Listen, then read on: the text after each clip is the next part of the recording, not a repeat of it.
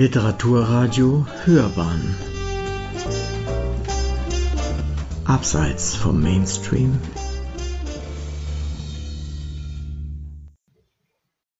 Guten Abend, mein Name ist Christian Sepp. Herzlich willkommen zu der Lesung Sophie Charlotte, Sissys leidenschaftliche Schwester. Es geht in dieser Biografie, ähm, aus der ich heute Abend lesen werde, um folgende Person, und zwar um Herzogin Sophie Charlotte in Bayern. Ähm, sie ist gewesen Jahrgang 1847. Ähm, Sophie Charlotte war Mitglied einer Nebenlinie des ähm, bayerischen Königshauses und gehörte damit dem Hochadel an. Ihre berühmteste Verwandte war Kaiserin Elisabeth von Österreich, genannt Sissi. Ähm, das war ihre ältere Schwester. So kann man sie eigentlich immer am besten verorten. Als ich damals das Buch geschrieben habe und gesagt habe, über wen ich da schreibe, haben eigentlich alle nur mit den Schultern gezuckt. Und als ich gesagt habe, das ist Sissys kleinste Schwester, haben alle gesagt, ja, ja, das ist die Nene. Da meinte ich, nein, nein, nein, das ist nicht die Nene, das ist die Sophie. Die Nene ist die älteste Schwester. Ähm, Sophie Charlotte ist im Alter von 20 Jahren ähm, eine Zeit lang verlobt mit König Ludwig II. von Bayern. Ähm, der König löst allerdings nach einigen Monaten die Verlobung wieder. Wenn diese Hochzeit stattgefunden hätte, wäre Sophie Charlotte Königin von Bayern geworden. So heiratet sie ein Jahr nach der Auflösung der Verlobung 1868 einen Herrn namens Ferdinand von Alençon, einen französischen Herzog, der aus dem ehemaligen französischen Königshaus stammt. Wir steigen mit der Lesung in die Geschichte ein im Jahre 1887, da ist Sophie Charlotte ungefähr knapp 20 Jahre verheiratet. Ähm, sie und ihr Ehemann haben zwei Kinder bekommen. Und es passiert Folgendes, dass sagen, nach diesen 20 Ehejahren, Sophie Charlotte ist also gerade ähm, 40 Jahre alt, ähm, verliebt sie sich in einer Lebenskrise sehr ernsthaft in einen Arzt, in einen bürgerlichen Arzt. Und dieser bürgerliche Arzt trägt den Namen Dr. Franz Glaser. Und Sophie Charlotte ist so sehr angetan von diesem Mann, dass sie beschließt, sich scheiden lassen zu wollen, oder sie will sich scheiden lassen, um eben Dr. Franz Glaser heiraten zu können. Und an dieser Stelle fangen wir an zu lesen. Zwei Kapitel werde ich vorlesen. Folgende Personen kommen vor. Ich sage es nochmal ganz kurz, damit man sie sozusagen einsortieren kann. Das ist einmal Sophie Charlotte, eben damals Herzogin von Alençon, dann ihr Ehemann Ferdinand, Herzog von Alençon, ihre gemeinsame Tochter Luise. Dann kommt vor Sophies älterer Bruder ähm, Herzog Karl Theodor in Bayern. Der wird in der Familie lustigerweise genannt Gackel. Ein sehr außergewöhnlicher Spitzname. Also außergewöhnliche Spitznamen sind in dieser Familie sehr weit verbreitet. Außerdem müssen wir noch kurz vorstellen, zwei Nichten von Sophie. Und zwar sind die besonders wichtig, weil die jeweils Tagebuch geführt haben und damit sehr, sehr wichtige Quellen für uns Historiker ähm, geschaffen haben im Zug auf diese Familie. Die eine Nichte ist Herzogin Amelie in Bayern die ein sehr ausführliches Tagebuch geschrieben hat. Und die andere ist Erzherzogin Marie Valerie von Österreich. Das ist die jüngste Tochter von Kaiserin Sissi. So, ich würde sagen, dann steigen wir mal ein. Ich lese aus dem Kapitel Nummer 27, das sich da nennt Showdown in Meran. Aber zurück in den Frühling des Jahres 1887. Da es nicht im Interesse der Familie liegt, Sophies Affäre und deren Scheidungspläne in die Öffentlichkeit dringen zu lassen, ist es nicht ganz einfach, die weiteren Ereignisse zu rekonstruieren. Aus den uns vorliegenden Quellen ergibt sich folgendes Bild. Wie schon erwähnt, hatte man bereits Tochter Luise beruhigt, indem man ihr sagte, dass ihre Mutter ein wenig irrsinnig geworden sei. Diese Idee stammt wohl vom Herzog von Alençon selbst. Der wohlinformierte Diplomat Philipp zu Eulenburg berichtet, dass, Zitat, der fassungslose Herzog habe sich erst wieder beruhigt, nachdem ihm der Gedanke des im Wittelsbacher Hause erblichen Wahnsinns aufgeblitzt war. Zitat Ende. So kann sich der betrogene Ehemann das Verhalten seiner Frau erklären. Sie ist nicht mehr Herrin ihrer Sinne. Nun bildet sich eine unheilvolle Allianz, die über das Schicksal von Sophie entscheidet, bestehend aus ihrem Ehemann, dem Herzog von Alençon und ihrem älteren Bruder Karl Theodor. Der promovierte Arzt holt formell auch das Einverständnis seiner Mutter Ludovica ein. Die alte Herzogin, mittlerweile knapp 80 Jahre alt und fast erblindet, ist über die Ereignisse sehr betrübt und wirft sich selber Fehler in der Erziehung vor. Und sie greift die These auf, dass ihre Tochter Sophie geistig gestört sein muss, wie Amelie in ihrem Tagebuch festhält. Als Beleg dient Sophies Verhalten. Zitat. Ihre sonderbaren Zustände, tagelang weint sie, dann wieder wirklich bös. Zitat Ende. Auch Marie Valerie ist darüber informiert, dass die Ereignisse ihre Großmutter sehr beschäftigen. Ihrem Tagebuch vertraut sie an, dass ihre Großmutter aufgrund der Alençon-Affäre erschreckend herunter sei. Um die These von der geistigen Unzurechnungsfähigkeit der Herzogin weiter zu verfolgen, kontaktiert man den Münchner Psychiatrieprofessor Hubert von Grashay. Dieser war der Mitautor des umstrittenen Gutachtens gewesen, das die Regierungsunfähigkeit Ludwigs II. feststellte und die Grundlage der Entmachtung des Königs bildete. Mit dem Hauptgutachter Bernhard von Gudden war er darüber hinaus eng verwandt. Er hatte eine Tochter von Guddens geheiratet und nach dessen gewaltsamen Tod 1886 im Starnberger See seinen Münchner Lehrstuhl übernommen. Hubert von Grashay empfiehlt die Trennung des Paares und die Einweisung von Sophie in ein Sanatorium. Darüber besonders gut eignen würde sich seiner Meinung nach Maria Grün, die Privatklinik des berühmten Psychiaters Richard von Kraft-Ebing. Dieser hatte sich einen Namen in der noch jungen Fachwelt der Seelenheilkunde gemacht, nicht zuletzt durch sein jüngst erschienenes Werk Psychopathia Sexualis. Sollte sich die Herzogin als renitent erweisen, so von Grashay weiter, würde man sie für unzurechnungsfähig erklären und entmündigen müssen, dann hätte sich die Scheidung in jedem Fall erledigt. Ferdinand von Alençon Karl Theodor in Bayern nehmen der Empfehlung Grasheis folgend Kontakt zu Kraft Ebing auf, der sich bereit erklärt, den Fall zu übernehmen. Nun wird die ganze Sache ziemlich mysteriös. In der bisherigen Sekundärliteratur findet sich wiederholt die nicht belegte Behauptung, Sophie sei zusammen mit Glaser in die Schweiz geflohen und das Paar wäre in Meran aufgegriffen worden.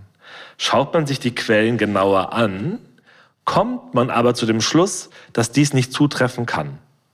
Richtig ist, dass Sophie sich tatsächlich in Meran aufhält, allerdings ohne ihren Geliebten, dafür mit Ehemann und Tochter. Belegt wird dies durch die Ausgabe Nummer 73 der Meraner Kurliste vom 11. Mai 1887. In der Villa Aders sei, Zitat, seine königliche Hoheit, der Herzog von Alençon, mit Familie, Gefolge und Dienerschaft abgestiegen, insgesamt elf Personen. Die angemietete Villa, die sich in Obermais befindet, wirbt mit großen, eleganten Süd- und Westzimmern und Salons, einem prachtvollen Garten und mit schönster Lage.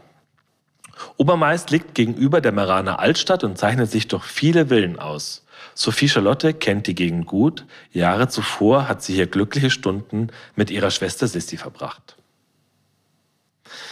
Aber was führt die Familie Alençon mitten in der Ehekrise ausgerechnet nach Meran?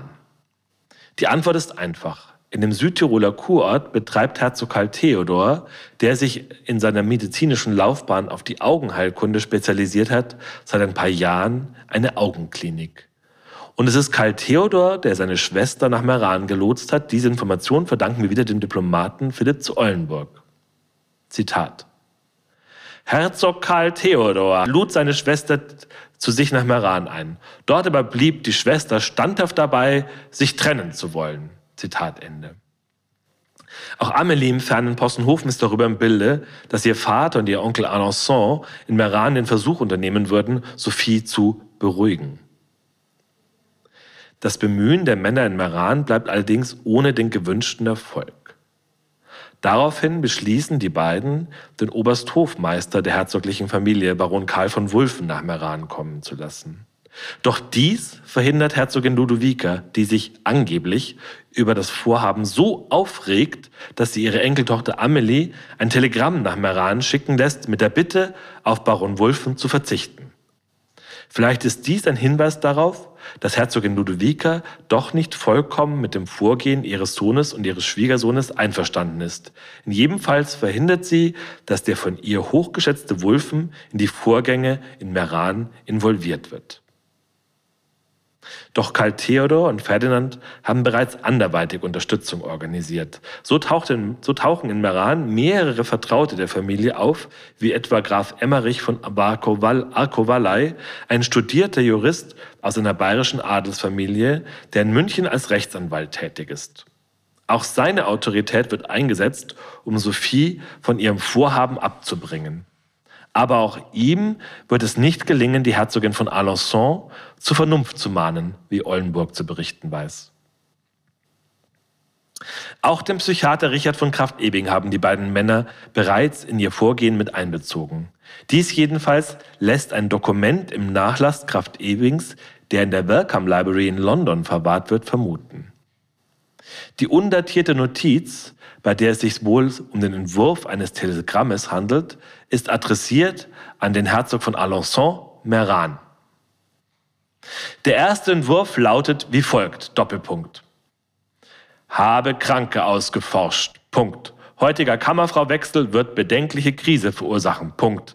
Darf im Notfall Paula als Kammerfrau bleiben, Fragezeichen, auswärts als Feindin gefährlich, im Hause überwacht, ungefährlich, Punkt. Erwarte Befehle, Punkt. Morgen briefliche Nachricht, Punkt. Baron Kraft, Punkt.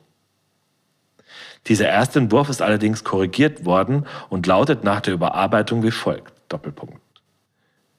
Habe Kranke ausgeforscht. Heutiger Kammerfrauwechsel wird bedenkliche Krise verursachen. Punkt. Rate dringend im Notfall Paula vorläufig als Ex-Kammerfrau zu belassen. Auswärts als Feindin gefährlich, im Haus überwacht eher ungefährlich. Punkt. Erwarte Befehle. Punkt. Baron Kraft. Punkt. Durch die uns bekannten Umstände können wir die Nachricht auf Mai oder Anfang Juni 1887 datieren. Das Telegramm gibt uns einige Fragen auf. Wie gelingt es dem Psychiater aus Graz, die Kranke, also Sophie Charlotte, aus der Ferne auszuforschen? Hat es in Meran möglicherweise im Haushalt der Allossons jemand gegeben, der Nachrichten über die aktuelle Lage nach Graz weitergibt? Der oder diejenige scheint in jedem Fall gut informiert gewesen zu sein, denn die Person verfügt über Detailwissen etwa zum Wechsel der Kammerfrau. Eine weitere Frage, die sich stellt, ist die Identität von Paula, die die Position einer Kammerfrau im Haushalt der Herzogin von Alençon einnimmt. In jedem Fall scheint sie als Verbündete der Herzogin wahrgenommen zu werden, was ihre Einstufung als Feindin und gefährlich nahelegt. Überhaupt wirft die Verwendung des Wortes Feindin ein gewisses Licht darauf, wie von Kraft Ebing die Situation wahrnimmt. Es bilden sich zwei Lager. Auf der einen Seite die Ärzte, die die Kranke einkreisen, auf der anderen Seite die Herzogin, die anscheinend in ihrer Kammerfrau eine gewisse Stütze hat, deren Verlust bei ihr eine bedenkliche Krise auslösen würde. Leider ist es uns nicht möglich, die Identität von Paula aufzudecken. Die einzige Paula, die wir in der näheren Umgebung von Sophie kennen, ist Paula von Branca, der wir bereits kurz begegnet sind und bei der es sich um die Hofdame von Herzogin Amelie in Bayern handelt. Allerdings können wir Paula von Branca nicht in, Mün in Meran vermuten, denn sie gehört zum Haushalt von Herzogin Amelie und diese weilt zu dieser Zeit am Starnberger See und nicht in Meran. Aber Sophies Ehemann und Bruder haben nicht nur den Psychiater Kraft Ebing eingeschaltet, sie haben auch eine weitere medizinische Koryphäe nach Meran kommen lassen. Professor Hugo von Ziemsen aus München, der Sophie im Vorjahr während ihrer schweren Scharlacherkrankung behandelt hatte. Er spielt eine zentrale Rolle in dem Plan, der nun zur Ausführung kommt. Es ist wieder Amelie, die uns in ihrem Tagebuch überliefert, was weiter in Meran passiert. Am 7. Juni 1887 notiert die 21-jährige Herzogin in Possenhof in ihr Tagebuch, dass Dr. Ziemsen aus Meran zurückgekehrt sei. Zitat, ein Konzil von Ärzten habe Tante Sophie für geistig gestört erklärt. Man bringt sie nach Graz. Zitat Ende. Als alles Zureden von Seiten ihres Bruders, ihres Gemahls und des Rechtsanwalts Arco Valley Sophie nicht von ihrem Plan abbringen kann, greift man auf die Ärzteschaft zurück und setzt mit ihrer Hilfe den Plan, die Herzogin von Alençon für geistig unzurechnungsfähig zu erklären, in die Tat um. Weitere Einzelheiten erfährt Amelie von der Hofdame ihrer Stiefmutter Marie-José, der Gräfin Angèle Marogna, die sich zur fraglichen Zeit in Meran befindet. Nach deren Erzählung habe Sophie kurz vor ihrer Abreise nach Graz die Gräfin rufen lassen und, Zitat, sprach mit ihr von Dr. Glaser, jammerte über ihr Unglück, schien ganz verwirrt. Zitat Ende. Als Dr. Ziemsen zu den beiden hinzugekommen sei, wäre Sophie in die Offensive gegangen. Lachend habe sie dem Arzt ins Gesicht gesagt, Zitat, in acht Tagen ist der 13. Wollen Sie es mit mir machen wie mit dem König? Zitat Ende. Der Todestag von Ludwig II. lag noch kein Jahr zurück. Das Ärztekonsil, dem sich Sophie in Meran gegenüber sieht, besteht allen verfügbaren Quellen nach aus vier Personen. Professor Hugo von Ziemsen, Professor Hubert, Hubert von Grashey, Dr. Anton Natsch und Dr. Heinrich von Kahn. Während man Ziemsen als Sophies ehemaligen behandelnden Arzt sehen kann, sind Grashey und Natsch Spezialisten für psychiatrische Krankheiten. Grashey ist Leiter der Oberbayerischen Kreisirrenanstalt und Natsch Leiter der Tiroler Landesirrenanstalt in Hall. Dr. Kahn ist Bezirksarzt und hatte einige Zeit zuvor ein Fachbuch geschrieben, das bezeichnenderweise denselben Titel trägt wie das zentrale Werk Kraft Ebings, Psychopathia Sexualis.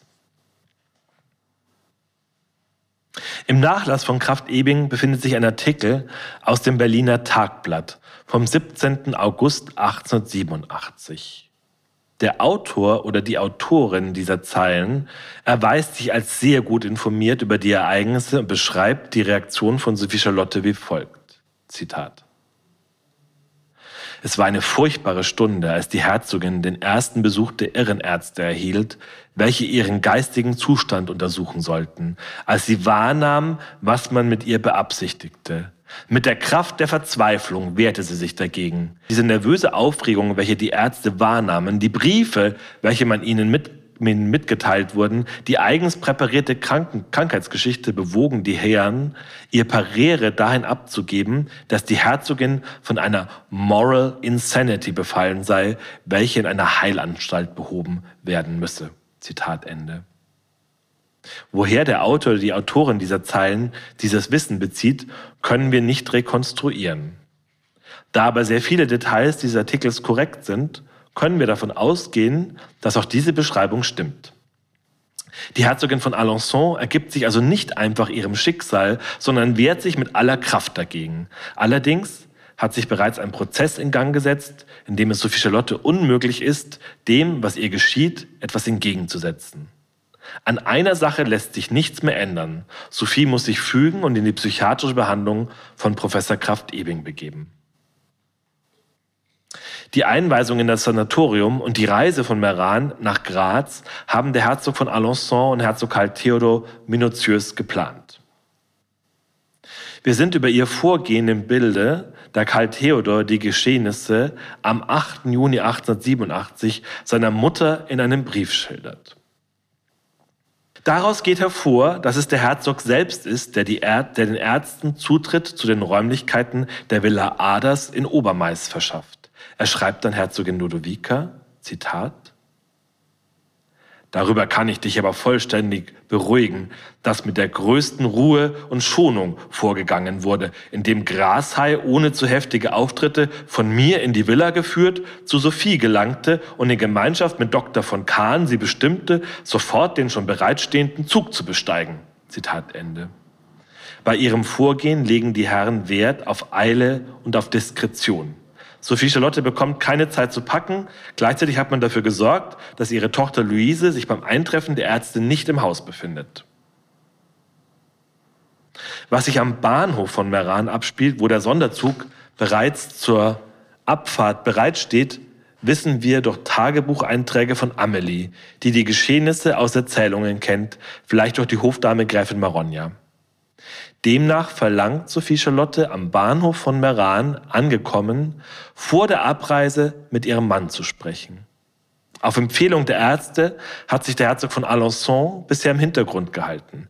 Erst als die Herzogin darauf beharrt, den Zug nicht zu besteigen, bevor sie nicht mit ihrem Mann gesprochen habe, lenkt man ein und der Herzog von Alençon kommt an den Bahnhof. Amelie notiert, Zitat. Sie sah ihn an, fragte, ob er krank sei, ob er wünsche, dass sie abreise. Als er ihr antwortete, wenn sie, wie bisher, seine treue Frau sein wolle, solle sie bleiben, stand sie starr, warf sich dann an seinen Hals, küsste ihn leidenschaftlich, ließ sich von ihm die Hände küssen, was sie sonst nie tat, stieg in den Wagen und brach förmlich zusammen. Zitat Ende. Eine Szene, die an Dramatik kaum zu überbieten ist. Die Aufforderung ihres Mannes, ihre Scheidungspläne aufzugeben, beantwortet Sophie Charlotte wortlos mit einem für alle sicherlich überraschenden Kuss, der aber wohl so viel heißen sollte wie, ich kann dich gut leiden, aber meine Entscheidung steht fest, ein Abschiedskuss. Die einzige Person innerhalb der Familie, die man nicht in das Vorhaben eingeweiht hat, ist Sophies Tochter Luise. Auch wenn man sie bereits davon überzeugt hat, dass ihre Mutter im Moment geistig nicht ganz zurechnungsfähig ist, erscheint es wohl doch zu gefährlich, die 17-Jährige im Vorfeld zu informieren. Zu eng ist das Band zwischen Mutter und Tochter. Als Luise später an diesem Tag in die Villa Adas zurückkehrt, ist der Schock groß. Wo ist meine Mama? Man hat mir meine Mama fortgenommen, bricht Luise in Tränen aus. Kapitel 28 mit dem Sonderzug ins Sanatorium. Am 8. Juni 1887, einem Donnerstag, bringt ein Sonderzug, dessen Fenster fest verschlossen sind, um jeden Fluchtgedanken im Keim zu ersticken, Herzogin Sophie von Alençon von Meran nach Graz. Überwacht wird der Transport von Professor von Grashey und zwei Wärterinnen. Aus ihrem Haushalt dürfen ein Stubenmädchen und die bereits erwähnte Kammerfrau mit Namen Paula die Herzogin begleiten. Letztere hat man auf den Ratschlag von Kraft Ebing hin bei ihr belassen. In dem Bericht an seine Mutter Ludovica ergänzt Karl Theodor die Information über die Kammerfrau mit folgendem Zusatz. Zitat. Dieselbe wird aber selbstverständlich sofort nach Ankunft in Graz entfernt. Zitat Ende. Ganz offensichtlich ist man nicht gewillt, die von Kraft Ebing als Feindin eingestufte Angestellte weit in der Nähe ihrer Herren zu dulden. Zu guter Letzt hat man Sophie Charlotte einen Weggefährten belassen, den man offensichtlich als ungefährlich einstuft. Ihren Hund. Karl Theodor schreibt dazu, Zitat,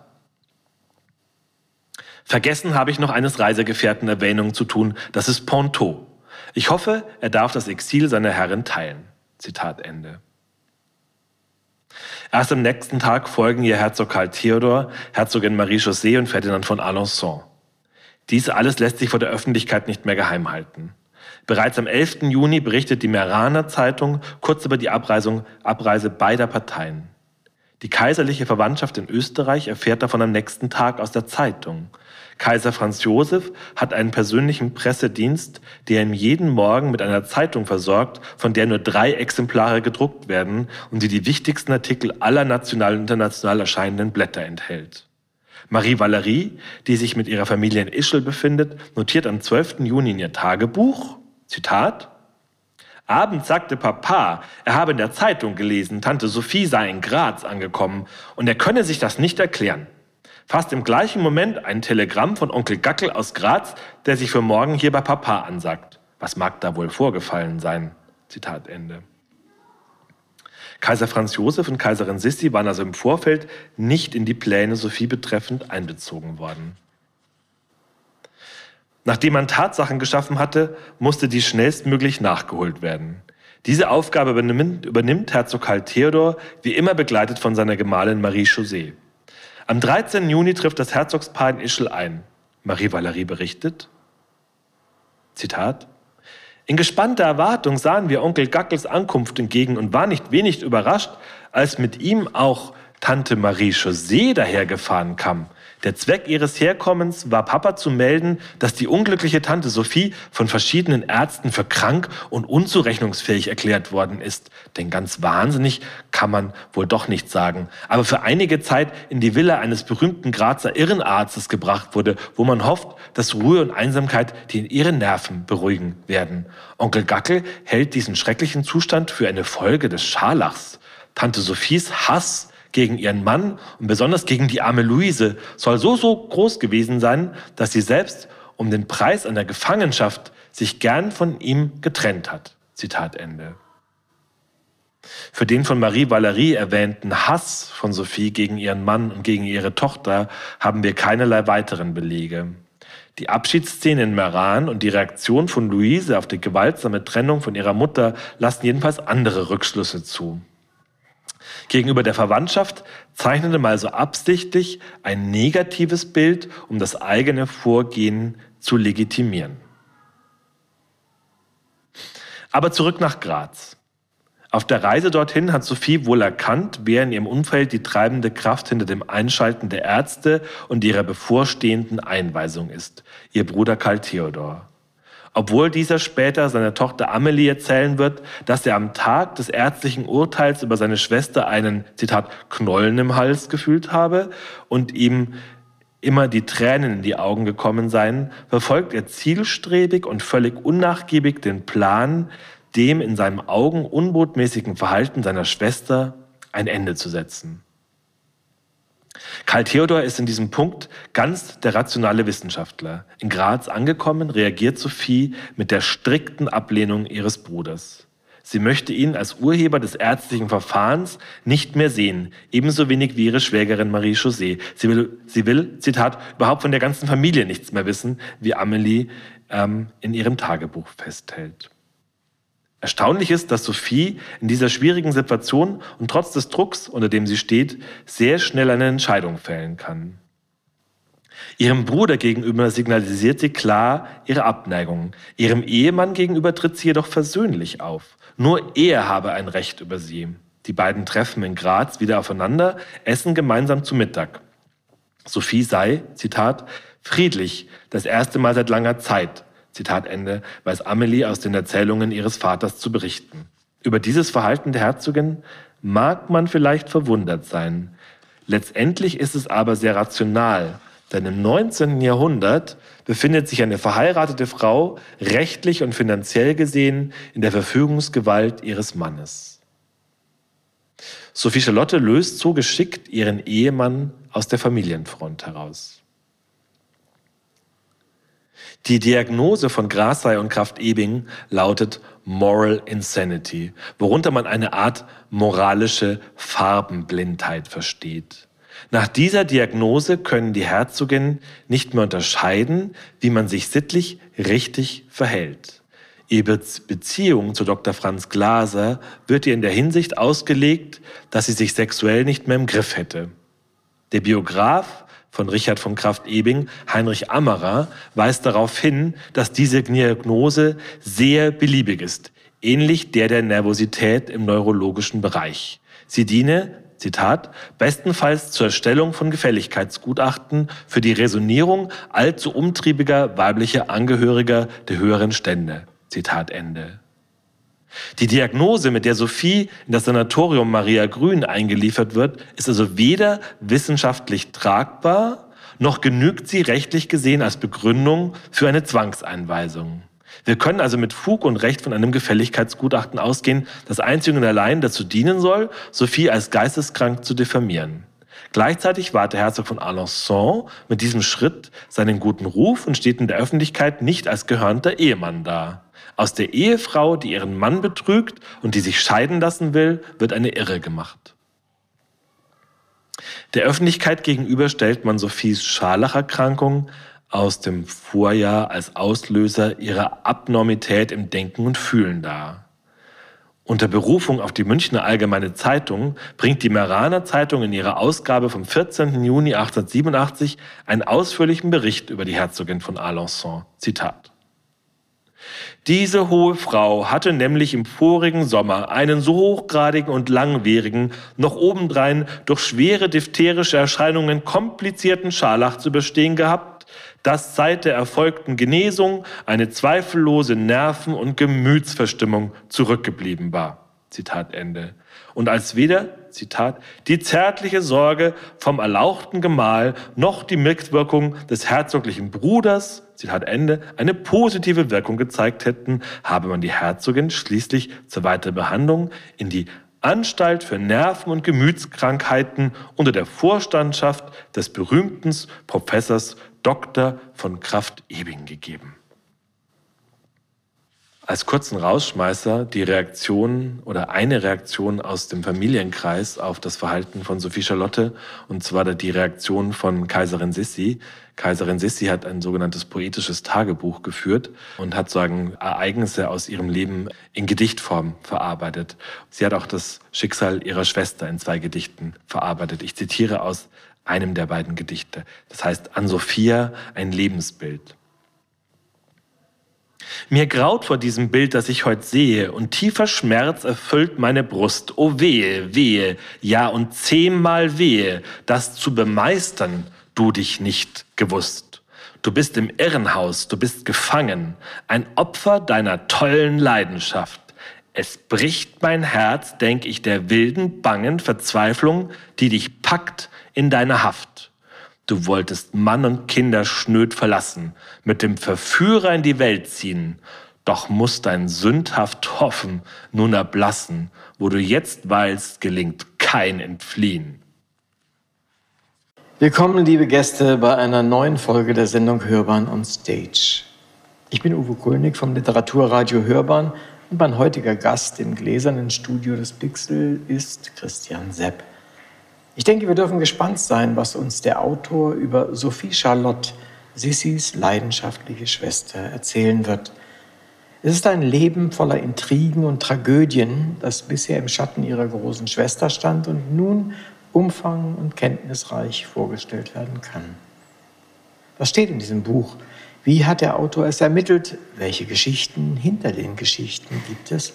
Und nicht zuletzt möchte ich verstehen, wer der Mensch, der heute zu uns ins Studio gekommen ist, eigentlich ist. Lieber Christian, ich begrüße dich ganz herzlich zur 182. Ausgabe der Hörbahn und Stage-Reihe. Ich freue mich sehr, dass du zu uns ins gläserne Studio gekommen bist und hier Rede und Antwort stehen willst.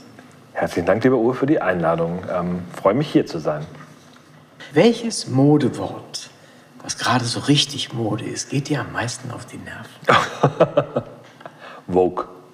Vogue. Weil keiner weiß, was es, was es ist. Ich könnte es auch nicht sagen. Aber ist, äh, ist es nur das Wort oder Ich glaube, es ist die Verwendung des Wortes, die mir auf der. Aber es ist jetzt eine sehr eine Antwort ohne größeres Nachdenken irgendwie. Mhm. mhm. Ähm, ich glaube, die, die, ähm, die, dass, dass es ein Schimpfwort geworden ist, irgendwie, mit dem man irgendwie Leute im Internet ähm, beschimpfen kann. Und ähm, genau. Das ist, hat sich so von der ursprünglichen Bedeutung gelöst, obwohl ich jetzt irgendwie die Bedeutung dir gar nicht ähm, sagen könnte. Ist, man muss ja auch nicht mal alles begründen können, genau. was einem irgendwie äh, auf den Füßen steht oder ja, sowas. Das würde mich momentan am meisten nerven. Ja, das verstehe ja. ich. Was war das bisher größte Glücksereignis im Zusammenhang mit deiner Tätigkeit als Historiker? Schwierige Frage. Ähm, lustigerweise habe ich mir die sogar fast selber gestellt, irgendwie im Vorfeld. Ähm, das glücklichste Ereignis könnte ich gar nicht wirklich sagen. Es gab ein sehr, sehr schönes Erlebnis bei meiner ersten Lesung, die hat in Füssen stattgefunden, in der Orangerie in Füssen. Und ähm, da war ich total aufgeregt und habe auch Sophie Charlotte das erste Mal gelesen und ähm, vor einem, einem, echten Publikum sozusagen. Und es waren vor allem ältere Herrschaften anwesend. Und nachher kam ein Paar auf mich zu, also es, eher kam die eine Frau mit einem Mann an der Seite auf mich zu und eine ältere Dame und hat sehr nett mir ihre Hand so in meine Hand geschoben und hat die ganz fest gedrückt und hat gesagt, dass Sie sich mit diesem Thema beschäftigen, gerade als Mann, finde ich sehr berührend und ist gegangen. Schön. Das fand ich total toll, weil es mir fast die Tränen in die Augen mhm. getrieben hat irgendwie. Ähm, weil ich mir dachte, ähm, ja, das fand ich ein sehr schönes Kompliment irgendwie. Genau.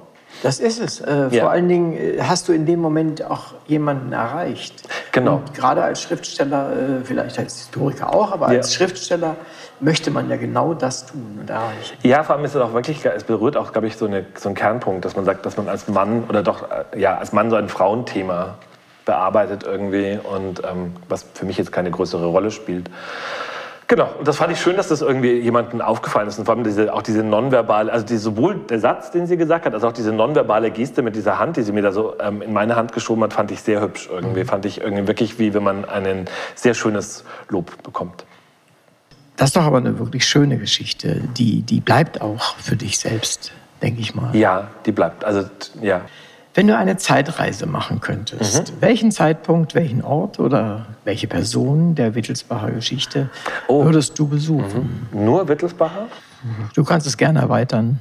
Ja, dann bleiben wir, wir bleiben mal bei den Wittelsbachern. Ich würde irgendwie so ins Jahr 1840 nach Postenhofen gehen oder vielleicht 1845 und ich würde gerne Herzogin Ludovica auf ihrem Landsitz besuchen, ähm, wo sie zusammen mit ihren Kindern die Sommerferien verbringt und gucken, wie es da zugeht, ob das wirklich so idyllisch und schön war, wie es beschrieben wird. Und ich würde mich da gerne zum Tee einladen. Aha, okay, ja, das ist ja, weil ich tolle Sache. diese Familie so gut kenne, in Anführungsstrichen, oder mich damit so viel beschäftigt habe, und, das, und Herzogin Ludovica und ihre Kinder sind sagen, die von mir favorisierten Personen irgendwie. Deswegen, da würde ich mich gerne mal dazusetzen und einfach irgendwie gucken, wie die alle gerade so sind. Vielleicht noch bevor sie so in die Welt hinausströmen und irgendwie bevor sie sie heiratet. Mm, so, so wie jemand, der den Tee serviert und zu den Domestik gehört, sozusagen. Einfach offene Ohren hat. Ja, einfach dazu, also ein bisschen dazusetzen. Irgendwie ah, ja, gucken, wie die so, ähm, ja, ähm, weil ich glaube, dass dann doch ähm, Im Endeffekt ist einfach so, dass wie diese, dieser Ereigniseintritt, dass Sissi ähm, Kaiserin von Österreich wird, verändert sich auch diese Familie oder diese Dynamik in der Familie komplett. Und ich würde sagen, wäre interessiert, wie die, wie die Vorhersagen sind. Okay, verstehe. Äh, wenn du den folgenden Satz vervollständigen solltest, wie würde er weitergehen? Das Leben ist kurz, deshalb möchte ich möglichst viele Geschichten erzählen. Gute, gute Sache, gute Sache. Ja, du warst einige Zeit, wir hatten es im Vorgespräch ganz kurz, in der Filmbranche. Ich bin ein Fan von gebrochenen Lebensläufen tatsächlich. Schön. Und oft genug kommen erstaunliche Dinge, Leistungen und Menschen dabei heraus. Was hast du beim Film gemacht, so vielleicht ganz kurz? Ähm, ganz kurz, ich habe ähm, fünf Jahre lang in einem Filmarchiv gearbeitet, in einer Filmfirma, die ähm, ein Reisemagazin produziert hat und da habe ich sozusagen das Filmmaterial archiviert und ähm, verwaltet und beschriftet und verschlagwortet. Und aus dieser Funktion heraus bin ich abgeworben worden von einer anderen Filmfirma, die ähm, sogenanntes Footage vertrieben hat, also Filmmaterial, was man lizenzieren kann. Und das war Bewegtbildmaterial und das war eine international agierende Film-Footage-Agentur. Und da habe ich dann sieben Jahre lang gearbeitet und bin sogar zum allerersten Mal hatte ich da in dieser Firma eine Assistentin und ein ganzes Team mhm. zu leiten. Genau. War spannend, war eine schöne Aufgabe, habe ich viel gelernt. Glaube ich. Ja. Unter anderem, wie man Szenen schreibt in solchen Romanen? Nee, gar nicht. Nee, nicht, nicht das Schreiben, sondern nein, nein, das, das, den Blick dafür vielleicht? Vielleicht ein bisschen den Blick für das, ja, dadurch, dass es halt eigentlich Dokumentarfilmmaterial das meiste war, würde ich jetzt eigentlich sagen eher nein. Was allerdings war, dass in dieser, dieser Footage-Agentur wurde auch historisches Filmmaterial ähm, vertrieben. Und ich habe angeregt, ich habe dieses historische Filmmaterial betreut und habe dann immer, wenn besonders schönes und spannendes Material kam, habe ich dem Marketing gesagt, irgendwie Kinder, da ist jetzt was ganz Tolles da, was Außergewöhnliches. Und dann haben die immer gesagt, irgendwie ähm, entwirf doch einen Text für eine Postkarte. Und am Schluss hat die Grafikerin zu mir gesagt, ich lese immer so gern deine Texte. Und dann habe ich schon gedacht, okay, gut. Also es war so eine der ersten Male, wo ich mir dachte, okay, also so Miniaturtexte irgendwie. Und da war halt die Aufgabe, ähm, innerhalb von fünf Sätzen so ein Thema zu umreißen irgendwie. Und ähm, genau, da habe ich mir gedacht, okay, gut, das macht Spaß und gelingt mir auch ganz gut. Super, super. Ja. Ähm, das Buch ist ja äh, als Hardcover auch erschienen, ja. äh, schon, schon eine Weile her, 2015, genau. glaube ich, sagtest du eben. 14, genau. Oder 14. Ja. Wie, wie ging es dir damit? Du hattest dich ja kurz vorher dafür entschieden, auch äh, dich quasi als Schriftsteller auf eigene Beine zu stellen. Ist das richtig? Das ist, ja, also ich versuche es ganz kurz zu machen. Es hat mich sagen dann aus, ähm, durch eine, äh, genau, durch eine äh, wirtschaftliche Entscheidung hat es mich aus dieser Filmfirma hinausgetragen. Ich war dann zum allerersten Mal in meinem Leben wirklich arbeitslos, ähm, war ein bisschen, war 42, war ein bisschen desorientiert, habe einen Fortbildungskurs gemacht und dann ist zur selben Zeit ähm, mein Vater schwer krank geworden. Und ähm, genau, dann hat, war sagen zeitgleich, dass ich sagen, mich beruflich neu orientieren musste und in diesem Kurs wurde uns gesagt, irgendwie, wir sollen alle Fühler ausfahren zu Kontakten, die wir jemals hatten. Und dann ähm, habe ich mich irgendwie eine Zeit lang irgendwie wirklich auf allen möglichen Veranstaltungen rumgetrieben. Und auf einer Veranstaltung habe ich eine ehemalige Studienkollegin von mir wieder getroffen, die einen Verlag gegründet hatte. Und dann habe ich allen meinen Mut zusammengenommen und habe dem Abend gesagt, irgendwie, ähm, wir haben uns seit zwölf Jahren nicht mehr gesehen oder 15 Jahren irgendwie und ähm, ob sie auch Autoren nehmen würde, die noch ähm, nie irgendwas veröffentlicht haben. Und sie hat gemeint, ja klar, stell dich doch mal vor irgendwie bei mir. Und genau, dann bin ich sagen, nach Hause gegangen und hatte irgendwie, dann hat an dem Tag ist noch was Lustiges passiert. Das tut jetzt aber nichts zur Sache. Ähm, dann hatte ich sagen, irgendwie diese Einladung in der Tasche und am nächsten Tag starb mein Papa. Und dann hatte ich damit irgendwie sagen, ein bisschen Geld geerbt in Folge, mit der ich dann sagen, das Buch, was ich dann sagen, schreiben konnte, weil die Dame, die ich da getroffen habe, von dem Stoff begeistert war. Ähm, genau, so hat sich das ergeben. Also es war kein wirklicher Entschluss, ich werde jetzt Schriftsteller oder Historiker. Es war eigentlich so, dass dieser Stoff mich gefunden hat oder dass dieser Stoff mich so bewegt hat und begeistert hat und ich das unbedingt eigentlich veröffentlichen wollte und dann eben diese Verlegerin netterweise auch wirklich sofort zugegriffen hat und das ähm, mir zugesichert hat, dass sie das verlegt und dann ich eben noch die finanzielle Freiheit hatte durch diese kleine Erbschaft, die ich gemacht hatte. Und dann hat sich das alles zusammengebündelt und dann dachte ich mir, okay, wenn nicht jetzt, dann schreibe ich jetzt dieses Buch. Also wenn mhm. ich mir, ich hatte zu meinen Bucketlist-Plänen gehörte mal ein Buch schreiben. Irgendwie, ich hatte aber gar keinen Plan, wann und wo und wie und über was irgendwie. Und auf einmal dachte ich mir, okay, jetzt ist es halt dann soweit irgendwie. Mhm. Ich bin aber sehr froh, dass ich so früh doch dann damit angefangen habe, weil ich dann doch gemerkt habe, also weil ich, ich hatte immer den Plan, ich mache das erst im Alter sozusagen irgendwie und bin dann doch froh, dass, mich, dass ich das dann, dass ich da so doch ein bisschen früher hineingewachsen mhm, bin. Verstehe ich. Aber um den zweiten Teil der Frage noch äh, oh, zu beantworten. Genau. Nein, ist ja kein Problem, kein Problem. Ähm, meine Frage war, äh, das eine war jetzt der Schritt, wir wissen, warum du, wie du ihn gemacht hast, ja. warum du ihn gemacht hast. Und das erste Buch, was man herausbringt, kann ja 200 äh, Mal verkauft sein, dann ist es schon ein Erfolg. Oder ja. aber es kann auch ein relativ großer Erfolg mhm. gewesen sein. Wie hast du dich gefühlt damit? Dass es ein relativ großer Erfolg wurde? Ja. Das war, also es war sehr überwältigend. Also ja, es war am Anfang total überwältigend. Ich habe es am Anfang überhaupt nicht geglaubt. Ich habe auch ehrlich gedacht, also ich habe für mich immer gedacht, okay, wenn das Buch irgendwie 250 Leute, 300 Leute lesen, irgendwie, dann ist so mein Freundes, mein größerer Freundeskreis abgedeckt und vielleicht mein Facebook-Freundeskreis irgendwie, ähm, dann, dann, damit, damit wäre es das dann irgendwie. Und ähm, ich weiß noch irgendwie, dass ich sagen, ähm, äh, da war ich im Büro eines Kunden von mir und habe dann irgendwie immer gelurrt, irgendwie bei, bei Amazon, irgendwie was das Buch sozusagen macht. Und auf einmal rankte das Buch in der Verkaufsliste und war sagen wirklich, und man konnte sehen, wie es nach oben stieg. Das war, da bin ich fast vom Stühlchen gekippt, weil ich mir dachte, das konnte ich irgendwie gar nicht glauben. Und dann habe ich gemerkt, dass es rezipiert wird und besprochen wird. Und ich bin mhm. zu Vorträgen eingeladen worden, zu Lesungen.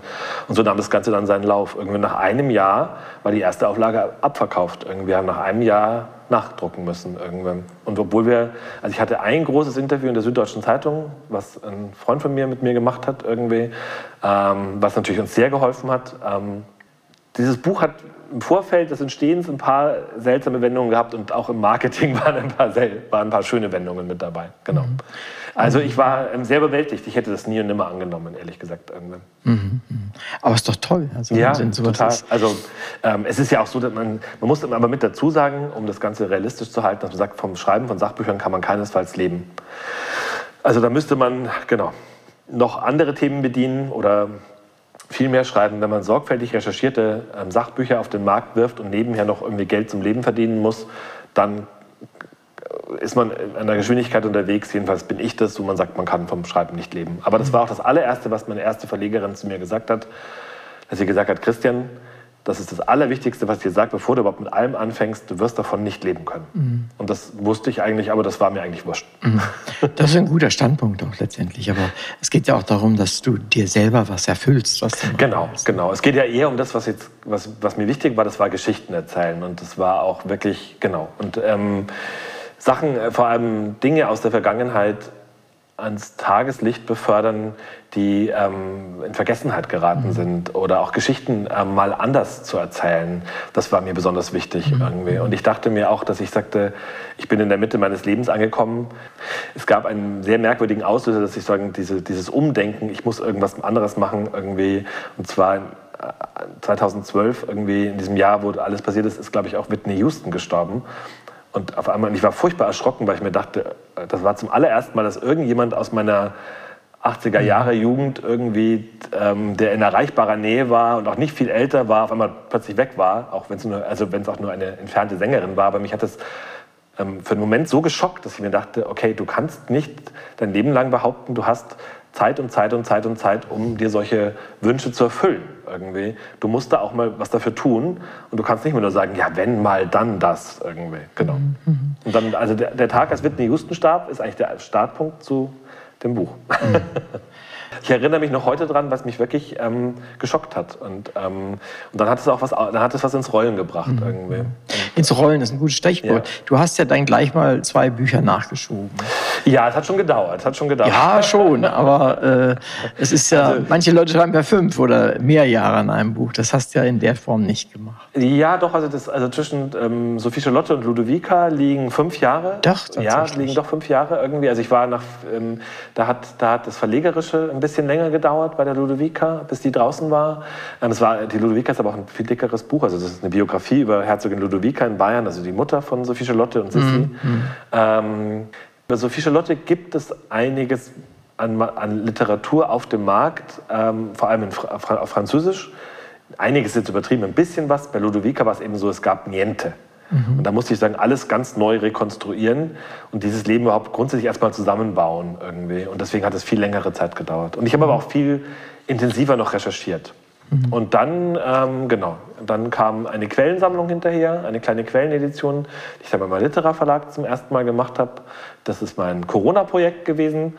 Und jetzt arbeite ich an einer weiteren Biografie. Ich mache sozusagen die Linie an weiblichen Vorfahren voll. Ich mache die Mama von Herzogin Ludovica, Königin Caroline von Bayern. Eine Dame, die auch noch überhaupt keine Biografie bisher hat. Gut, dass die Familie so einen großen äh, Kreis hat oder und schon so weit zurückreicht. Ja. Da staune ich immer als wirklich Nichtkenner äh, der, der Wittelsbacher, äh, was es alles da zu berichten gibt. Ähm, ja, ich, ich, ehrlich gesagt auch, weil ähm, wie ich zum allerersten Mal im Geheimen Hausarchiv war für die Recherchen von Sophie Charlotte, bin ich eigentlich total wieder mal von den Socken gewesen, weil ich anhand dieser Bücher, die man bekommt, um das äh, Material im Archiv zu erschließen, mir dachte, um Himmels Willen, was liegt hier alles an Archivalien, die noch nie jemand sich angeguckt hat irgendwie. Da lagen Sachen, wo ich mir dachte, Nachlässe von Personen, wo ich mir dachte, okay, über die gibt es keine Biografie, weil die haben halt nichts hinterlassen. Pustekuchen, es kümmert sich halt keiner drum. Mhm. Irgendwie ist es zu anstrengend, irgendwie vielleicht geben die, man weiß natürlich auch nicht, was da alles liegt irgendwie, aber ich habe das ja selber gemerkt, wie lange man auch braucht, um so Briefwechsel mal ordentlich zu lesen irgendwie. Ähm, genau. Äh, also es, es ist Material in Hülle und Fülle da, was auszuwerten wäre. Nun bist du ja nicht der einzige Mensch, der sich für Wittelsbach und Co. sozusagen interessiert und auch durchaus auch Bücher darüber schreibt und, äh, und sogar recht umfangreiche Dinge macht und sehr fleißig ist. Ich denke mir immer, ich wäre jetzt sozusagen der Herr über das Archiv. Mhm. Jetzt kommen dauernd irgendwelche Leute, yeah. die sagen, lass mich mal in dein Archiv gucken. Ich möchte eine Biografie schreiben oder einen biografischen Roman oder irgend sowas. Wie läuft das eigentlich ab? Wollen die Leute vorher wissen, was du tust? Ja. Äh, geben sie dir nur den linken Teil des Schrankes frei oder, oder wie läuft das? Ja, spannende Frage. Ich kann, ich kann euch das gerne mal erzählen. Das läuft folgendermaßen. Also dieses Geheime Hausarchiv ist ein Teil des Bayerischen Hauptstaatsarchivs. Ist sozusagen ein öffentliches Archiv. Allerdings ist die, der große Unterschied zu einem öffentlichen Archiv, dass es ein Familienarchiv ist und ähm, dass die Familie Wittelsbach sozusagen das Recht hat, zu kontrollieren, wer da rein und raus geht. Ähm, das heißt, man muss sozusagen einen Antrag stellen, was man erforschen will. Und dann wird der Antrag bei Herzog Franz von Bayern eingereicht. Das ist das Oberhaupt des Hauses Wittelsbach. Und der darf dann entscheiden, ja oder nein. Wenn man ein Anliegen hat, das man recherchieren will, ähm, dann kommt man da auch rein. Ob, ähm, und mit den Zugängen ist, ähm, die sind sogenannte Findbücher, die das ähm, Archiv erschließen. Und ähm, es wird sozusagen gesagt, welche Bestände für das Vorhaben wichtig sind. Für diese Bestände bekommt man die Findbücher vorgelegt und die darf man von A bis Z durchblättern. Digitalisiert ist allgemein relativ wenig, muss man sagen. Es gibt manche Archive, wo sogar die Findbücher nicht digitalisiert sind. Es gibt aber auch manche Archive, wo die Findbücher digitalisiert sind. Äh, digitalisierte Originalmaterialien findet man in Archiven. Meiner Ansicht nach eher die Ausnahme. Wer zum Beispiel im Digitalisieren relativ weit ist, ist zum Beispiel ähm, die Bayerische Staatsbibliothek. Ähm, die haben ja auch eine Menge an Handschriften und die haben schon sehr, sehr früh angefangen, mit sich für Digitalisierung und mhm. Internet zu interessieren. Also da habe ich noch studiert, da lief es schon an. Ähm, und die haben wirklich ähm, sehr tolle digitalisierte Bestände aus dem 19. Jahrhundert. Mhm. Ähm, aber ansonsten ist es halt auch so, dass man sagt, man kann sich das ja dann selber digitalisieren lassen. Also wenn man sagt, man hat einen Archivbestand XY, den man gerne zu Hause hätte, weil man ihn dringend braucht irgendwie, ähm, dann kann man sich den ähm, digitalisieren. Es kostet dann halt was. Mhm. Ähm, genau. Ähm, aber im Internet, online, da ist die Bayerische Staatsbibliothek ähm, momentan mhm. meiner Ansicht nach ähm, die beste. Das habe ich auch mitbekommen, ja, ja. Also, ja. also es, es, sieht folgendermaßen aus. Also man, die erste Runde im Archiv sieht so aus, dass man sagt, man kriegt diese Bücher vorgelegt. Das sind sagen so eine Art äh, Kataloge, ähm, wo ähm, Bestellnummern drinstehen. Die, aus diesen Findbüchern sucht man die Bestände raus, die man gerne einsehen würde. Also wenn man jetzt sagt, ähm, Prinzessin Auguste von Bayern, die kennt kein Mensch irgendwie. Das war die Frau vom Prinzregenten, die früh verstorbene Frau vom Prinzregenten. Die hat einen sehr toll sortierten Nachlass.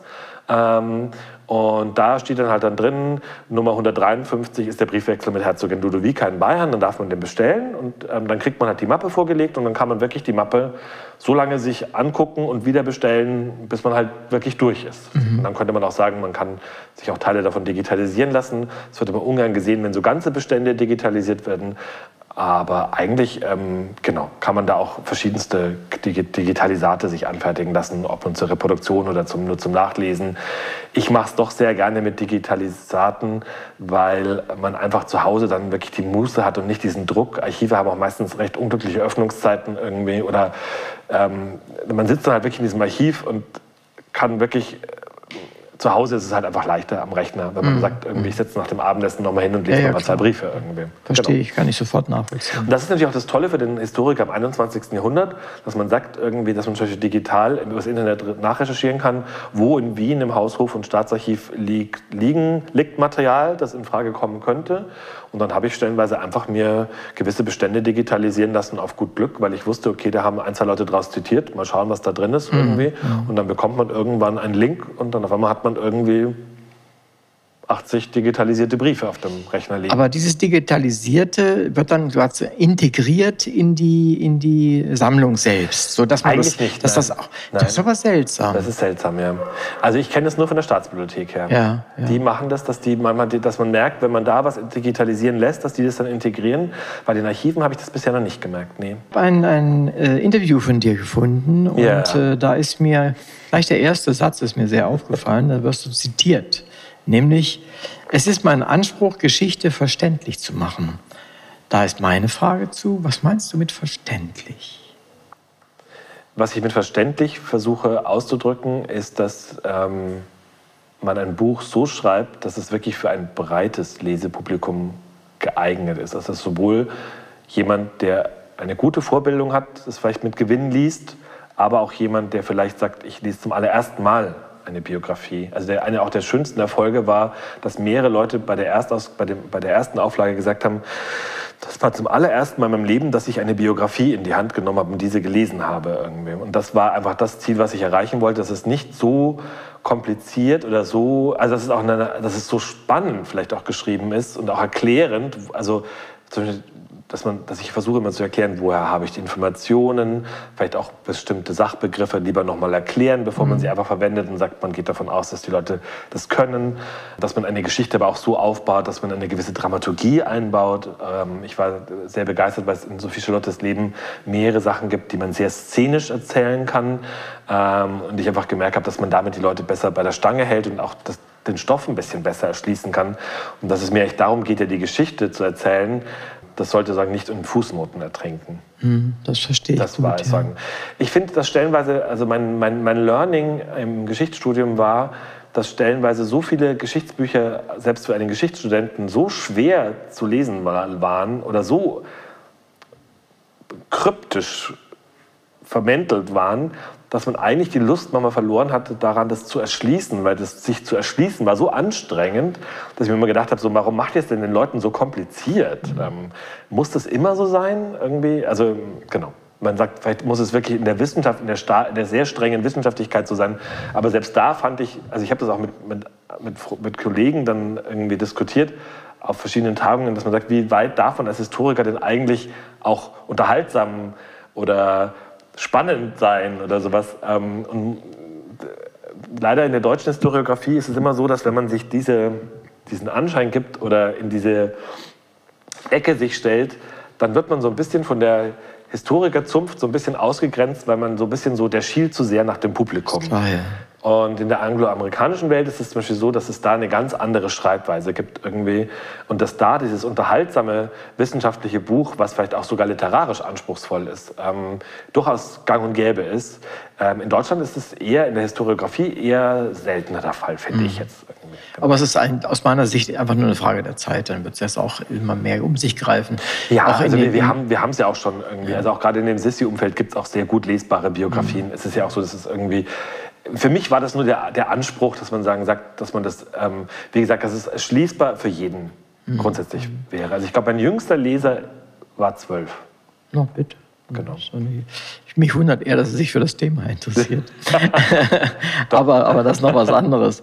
Ähm, damit hat sich eigentlich meine nächste Frage erledigt. Ich wollte dich nämlich fragen, für wen du schreibst, aber das hast du ja schon alles schon ja, wunderbar äh, dargestellt. Genau. Und ähm, zur, zur, Struktur des Buches, so wie es uns vorliegt oder wie es mir vorliegt. Ja. Ich habe den Eindruck, es geht nicht wirklich streng chronologisch vor.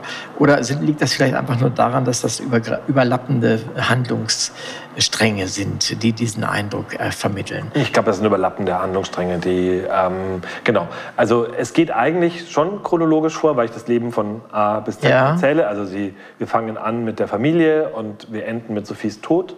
Oder dann kommt noch eine Nachgeschichte. Ähm, ich muss natürlich die ganzen Stränge, die bisher in der Sekundärliteratur aufgetaucht sind, auch diese ganzen Missverständnisse, die da sind, irgendwie auflösen. Und daher muss man natürlich so ein bisschen mehr in die Breite gehen. Und an manchen Stellen äh, wird es deswegen ähm, äh, ein wenig überlappend irgendwie. Aber eigentlich bin ich schon eher der, der chronologische Erzähler. Mhm. Also ich meine, ich, ich habe mir natürlich deine Zeittafel auch angesehen, die du da hast. Die ist sehr, sehr hilfreich, um sich mal wieder zu orientieren. Vor allen Dingen, da ich da nicht sehr bewandert bin. Ich habe ehrlich gesagt mit den Wittelsbachern im Studium gar nichts zu tun gehabt oder fast gar nichts irgendwie. Also dieses ähm, Wittelsbacher Frauen im 19. Jahrhundert, das, also das ist wirklich Sophie Charlotte, die mich dahin gezerrt hat irgendwie. Mhm. Also ähm, einfach, ich fand diesen Stoff so außergewöhnlich, weil ich mir dachte, also im Endeffekt ist es so, ähm, die Biografie von mir ist wirklich die allererste Biografie auf Deutsch, die ihr ganzes Leben behandelt. Vor allem diese Geschichte mit der Zwangsanweisung ins Sanatorium, weil die Quellenlage so schlecht war, also so desperat, dass man bisher dazu, darüber fast nichts wusste. Es gibt in Frankreich einige Biografien, da ist sie als Person ein bisschen be bekannter. In Deutschland gab es ähm, im 20. Jahrhundert ein einziges Buch, was sich mit ihr beschäftigt hat. Und da hat jemand ähm, die Liebesbriefe gefunden in, aus der Zeit, Sophie Charlotte hat eine ganz kurze Techtelmechtel gehabt, während sie mit Ludwig II. verlobt war. Und diese Liebesbriefe sind aufgetaucht und ähm, da hat, das hat jemand sagen, in einer Buchform veröffentlicht und mehr gab es nicht irgendwie. Und deswegen war diese Geschichte auch sehr geprägt von total vielen Missverständnissen. Mhm. Ähm, und vor allem man hat auch gemerkt, was mich sehr aufgeregt hat, dass man gemerkt hat, wie lange dieser Stempel dem man jemanden verpasst, indem man sagt, irgendwie, äh, wir ziehen dich jetzt aus dem Verkehr, weil du geisteskrank bist, wie lange dieser Stempel sagen noch anhaftet. Also ich habe wirklich moderne Bücher gefunden, in denen steht drin, das ist die geisteskranke kleinere Schwester von der Kaiserin irgendwie. Ähm, und die hat mal einen Zusammenbruch gehabt irgendwie und seitdem, und die ist nie wieder geworden und die war depressiv. Und dann merkt man halt, was die Leute sich aus, so außenrum alles ausdenken, dass man sagt, die war sowieso depressiv und krank, irgendwie kränk, kränkelnd krank, depressiv irgendwie und ähm, genau. Mhm. Und ist dann Verstehe. beim Brand ums Leben gekommen. Und dann ja, ja. Dieser Brand ist ja auch sehr ja, genau. dramatisch. Genau. Ähm, ja, aber genau. bevor wir noch da in die, in die, in die eigentliche Lebensgeschichte hineingehen, ähm, ich bin immer, bin immer hin und her gerissen. Also ich, äh, wenn man mich fragte, äh, bin ich öfter mal gefragt worden, was hast du für ein Idol gehabt in deiner Jugend zum Beispiel oder ein Vorbild mhm. oder sowas. Und und da habe ich immer drüber nachgedacht und ich finde gar keins. Mhm. Ähm, da wäre ich bei dir. Und, und ich bin immer, und ich bin immer, hin und her gerissen, wenn sich jemand so intensiv, ob das nun jetzt die Wittelsbacher sind oder ob das Thomas Mann ist oder, oder wer auch immer, so intensiv damit beschäftigt. Warum tut der das eigentlich? Was ist da der Magnet?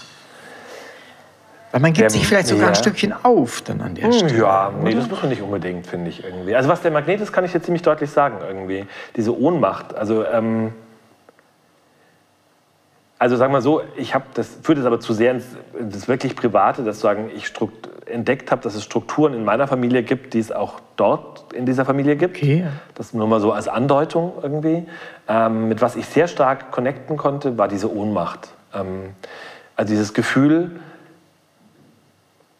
dass man sozusagen in dieser, also man hat ja sagen so ein komisches Paradoxon, man ist in so einer sehr privilegierten, hochadeligen Schicht, wo man sich um seinen Lebensunterhalt keine Gedanken machen muss. Man muss sich irgendwie um wenige andere Sachen eigentlich Gedanken machen. Alle Welt geht davon aus, dass man glücklich ist, in schönen Kleidchen durch die Gegend spaziert, irgendwie ähm, zum Nachmittagstee sich trifft und irgendwie alle sind happy irgendwie und man kriegt ein paar Kinder und alles ist nett. Ähm, und dann merkt man einfach erst beim genaueren Hinsehen, ähm, wie dieses System wirklich funktioniert und was passiert, wenn jemand sagt, ich steige aus diesem System aus, dass es eigentlich ein geschlossenes System ist, aus dem man gar nicht eigentlich wirklich aussteigen kann. Um es noch genauer zu sagen, die Männer können aussteigen, wenn sie wollen. Die Männer steigen auch im 1900 vermehrt aus. Wenn die Frauen anfangen, aussteigen zu wollen, wie es Sophie Charlotte gemacht hat, dann merkt man eben, die stoßen an gläserne Grenzen, die sie nicht überschreiten können.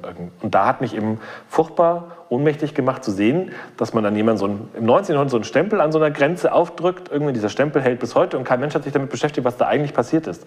Und da war ich dann irgendwie wirklich so, dass ich mir gedacht habe, irgendwie da, äh, das weckte sehr meinen Ehrgeiz, aber auch meine Empathie, dass ich herausfinden wollte, möglichst gut herausfinden wollte, was da passiert ist. Verstehe ich. Genau. Aber ohne sie in irgendeiner Form zu idealisieren. Mich hat es sehr berührt, dass man sagt, im Endeffekt ist es ja was sehr zutiefst Menschliches. Sie verliebt sich in, also sie wird zwangsverheiratet oder sie wird mit einem Mann verheiratet, den sie drei Tage kennt. Die Ehe ist okay. Der Mann ist sehr religiös, sehr zurückhaltend. Irgendwie, ich glaube, die verstehen sich ganz gut, leben aber eher so ein bisschen wie Brüderchen und Schwesterchen zusammen. Und dann schlägt es halt mit 40 auf einmal wieder Blitz ein, dass sie jemanden trifft, wo sie sagt, irgendwie der wäre es jetzt gewesen. Irgendwie. Und, dann, und der Mann reagiert ja auch auf sie. Also die sind ja eine Zeit lang schon mal wirklich ein Paar, obwohl der auch verheiratet ist irgendwie. Und scheinbar schlägt diese Liebe so stark bei ihr ein, dass sie, wenn man scheinbar irgendwas sie bewegt, dass sagt, ich kann und will davon nicht lassen, ich will ein anderes Leben, ich möchte gerne diesen Mann heiraten. Und der Mann lässt sich ja sogar scheiden, ähm, sich selber scheiden irgendwie. Also der wäre ja auch eine Zeit lang bereit gewesen, irgendwie mit ihr da scheinbar irgendwie ein neues Leben zu beginnen. Es ist natürlich völlig utopisch, weil irgendwie eine Frau aus dem Hochadel kann nie und nimmer einen, also die Schwester der Kaiserin von Österreich könnte keinen bürgerlichen Arzt heiraten irgendwie. Oder die Frage wäre, was würde dann passieren? Müssten die nach Amerika auswandern oder so irgendwas? Den Fall haben wir halt nicht, weil es eigentlich nicht passiert irgendwie. Verstehe. Es ist ein Unterschied, ob es Protestanten sind oder Katholiken. Also bei katholischen ist es sagen, sehr viel schwieriger. Im protestantischen Adel ist sagen, eine Scheidung durchaus möglich. Im im katholischen ist es wirklich viel, viel schwieriger. Ja, ist eine ganz andere Voraussetzung. Genau, ganz andere natürlich. Voraussetzungen. Und im Endeffekt ist es so auch, dass man sagt, alle Voraussetzungen, die gegeben wären, um vielleicht so eine Ehe zu trennen, dass man sagt, die Ehe wurde zum Beispiel überhaupt nicht ähm, Ja, konsumiert, wie man so schön sagt. Ähm, das geht ja nicht, weil man sagt, es sind zwei Kinder da. Irgendwie ist es ganz klar, dass diese Ehe, also diese Ehe ist eine Ehe irgendwie.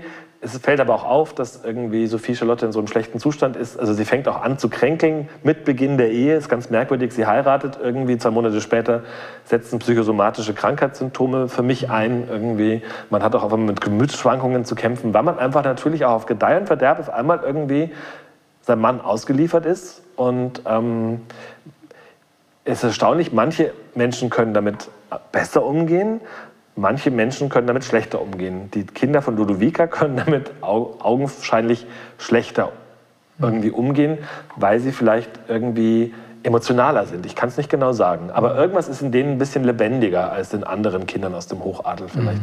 Vielleicht haben sie auch gemerkt, diese Ehe im Gegensatz zu den Filmen von Herzogin Ludovica und Herzog Max ist relativ zerrüttet. Also die Mama zieht die Kinder alleine. Ähm, vielleicht sind die Kinder auch sehr stark durch die Mutter geprägt irgendwie und haben auch immer einen Haushalt ohne Vater erlebt irgendwie, wo die Mama alles selber entscheidet, irgendwie mehr oder weniger. Ganz äh, letztendlich kann man das nicht beantworten. Ich finde es allerdings sehr, sehr spannend, weil es einfach, sie steht an so einer Zeitenwende. Wäre Sophie Charlotte irgendwie 40 Jahre später geboren und diese Scheidung irgendwie wäre 1918 gewesen und irgendwas, wäre sie vielleicht sogar damit durchgekommen. Mhm. Irgendwie. Mhm. Im preußischen Königshaus irgendwie lassen sich äh, werden mehrere Ehen getrennt, irgendwie, die alle unglücklich sind, nach, nachdem die Monarchie gestürzt wurde. Irgendwie. Da wird dann auf einmal sehr, sehr viel möglich. Mhm. Und sie war einfach ein bisschen zu früh dran und, ähm, und hat einfach auch von diesem von ihrem Plan einfach nicht abgelassen. Sie hat sagen, auch keine von den Wegen, die man ihr angeboten hat, links und rechts als Ausfahrten, hat sie angenommen. Ähm, wo man auch sagt, vielleicht sie war da vielleicht stur oder beharrlich, aber im Endeffekt ist sie halt einfach sehr entschlossen, da ihren eigenen Weg zu gehen, aus welchem Grund auch immer. Mhm. Was mich interessiert eigentlich, sind eher solche Situationen, du hast ja manches aufgeführt, was in so einer Familie interessant ist und interessant sein kann.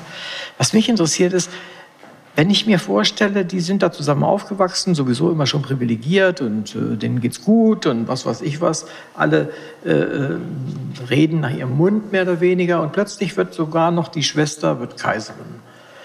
Was ist da eigentlich passiert bei ihr? Weiß man das? Bei Sophie? Ja.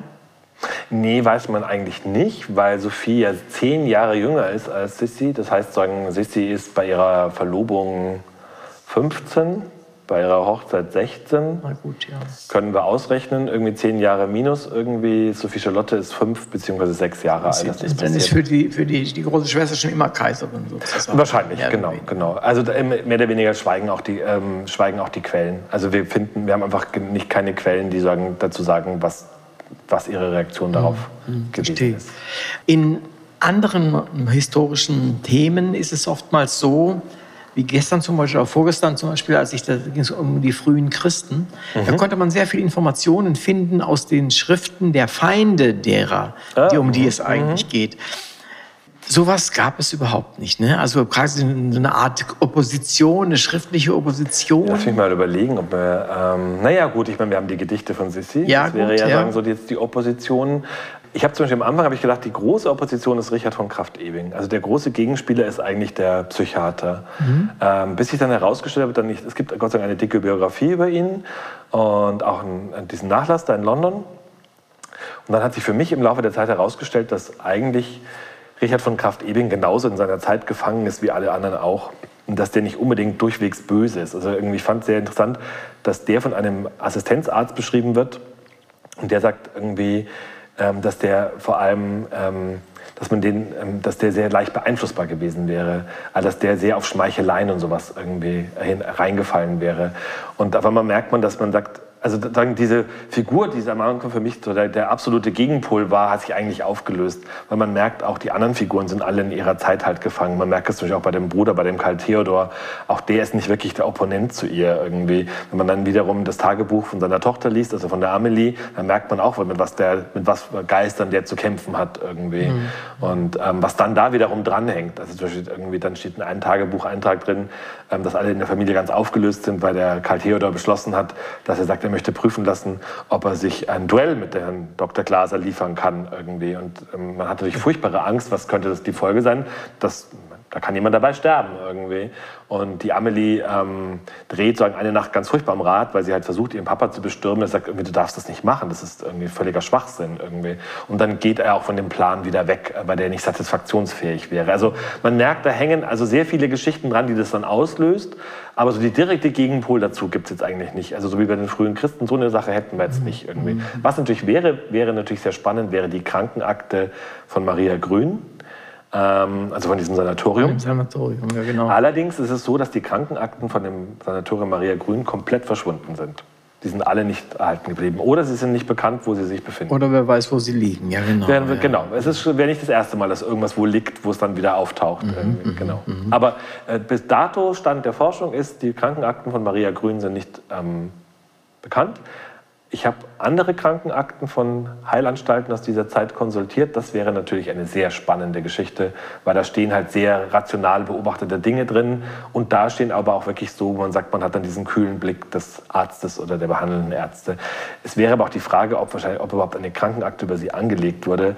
Weil wahrscheinlich hat man sich gedacht, irgendwie man, ob man das dokumentieren will, was man der Schwester der Kaiserin antut, in Anführungszeichen, also es kann, kann sein, dass man sagt, man sucht was, was es vielleicht gar nicht gibt. Mhm. Aber da die ganzen Akten nicht da sind, braucht man da eigentlich gar nicht so. Mhm.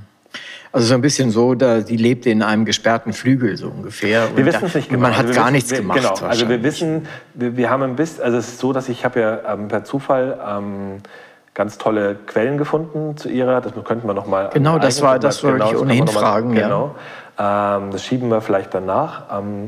Wir können aus dieser, über diese Zeit in Maria Grün wissen wir nur aus Kommunikation von Dritten über sie sozusagen. Irgendwie. Wir wissen, wir haben ein bisschen Bruchstücke der Kommunikation zwischen dem Ehemann und dem Psychiater.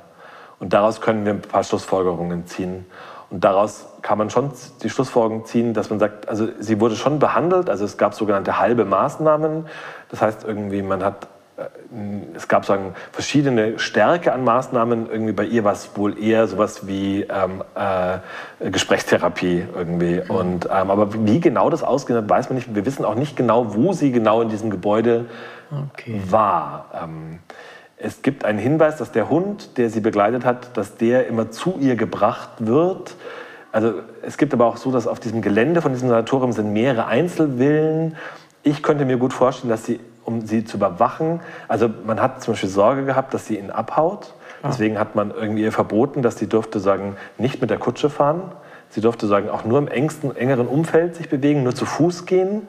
Ähm, ich könnte mir gut vorstellen, dass man sie schon auf diesem Sanatoriumsgelände einfach um sie zu überwachen hatte. Mhm. Irgendwie.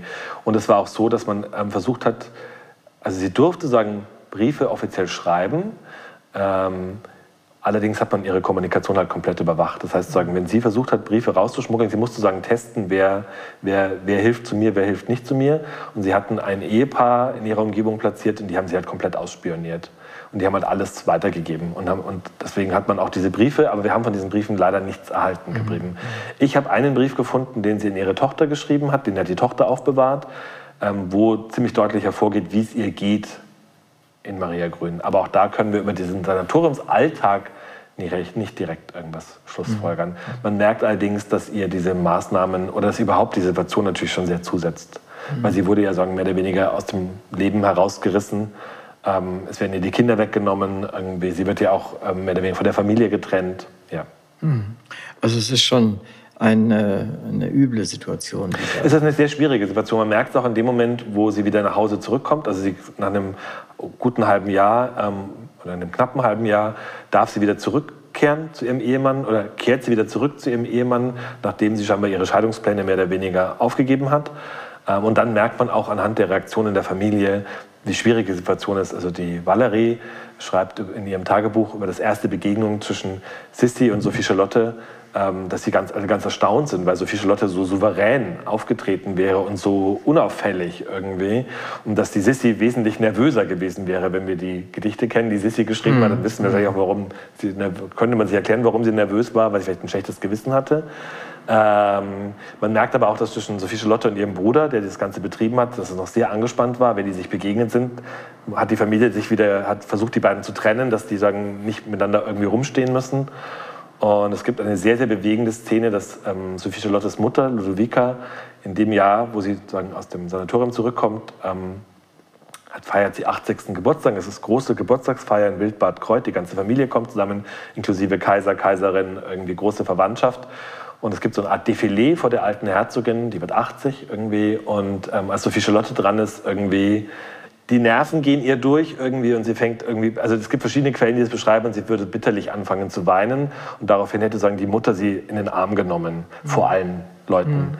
Und ähm, die eine Nichte sagt irgendwie, das war sehr peinlich und die andere sagt, es war sehr bewegend, weil man irgendwie gesehen hat, dass die Umarmung von Ludovica herzlicher war als gegenüber allen anderen Kindern. Mhm. Und das fand ich irgendwie, das, also da, da kämpfe ich immer selber noch mit den Tränen, weil mich das so berührt, wenn man einfach sieht, dass die Mutter sie sagen wieder ohne überhaupt irgendwelche Vorwürfe sagen, zurücknimmt. Mhm, und auch gegenüber der ganzen Gesellschaft umherum, inklusive dem Kaiser, signalisiert, egal was das Kind macht, irgendwie ist es mein Kind. Mhm. Irgendwie. Und das finde ich für eine Frau aus dem Hochadel ist es schon sehr ungewöhnlich. Irgendwie mhm. spricht auch sehr für Ludovica selber, wie sie mit ihren Kindern mhm. umgegangen ist. Irgendwie.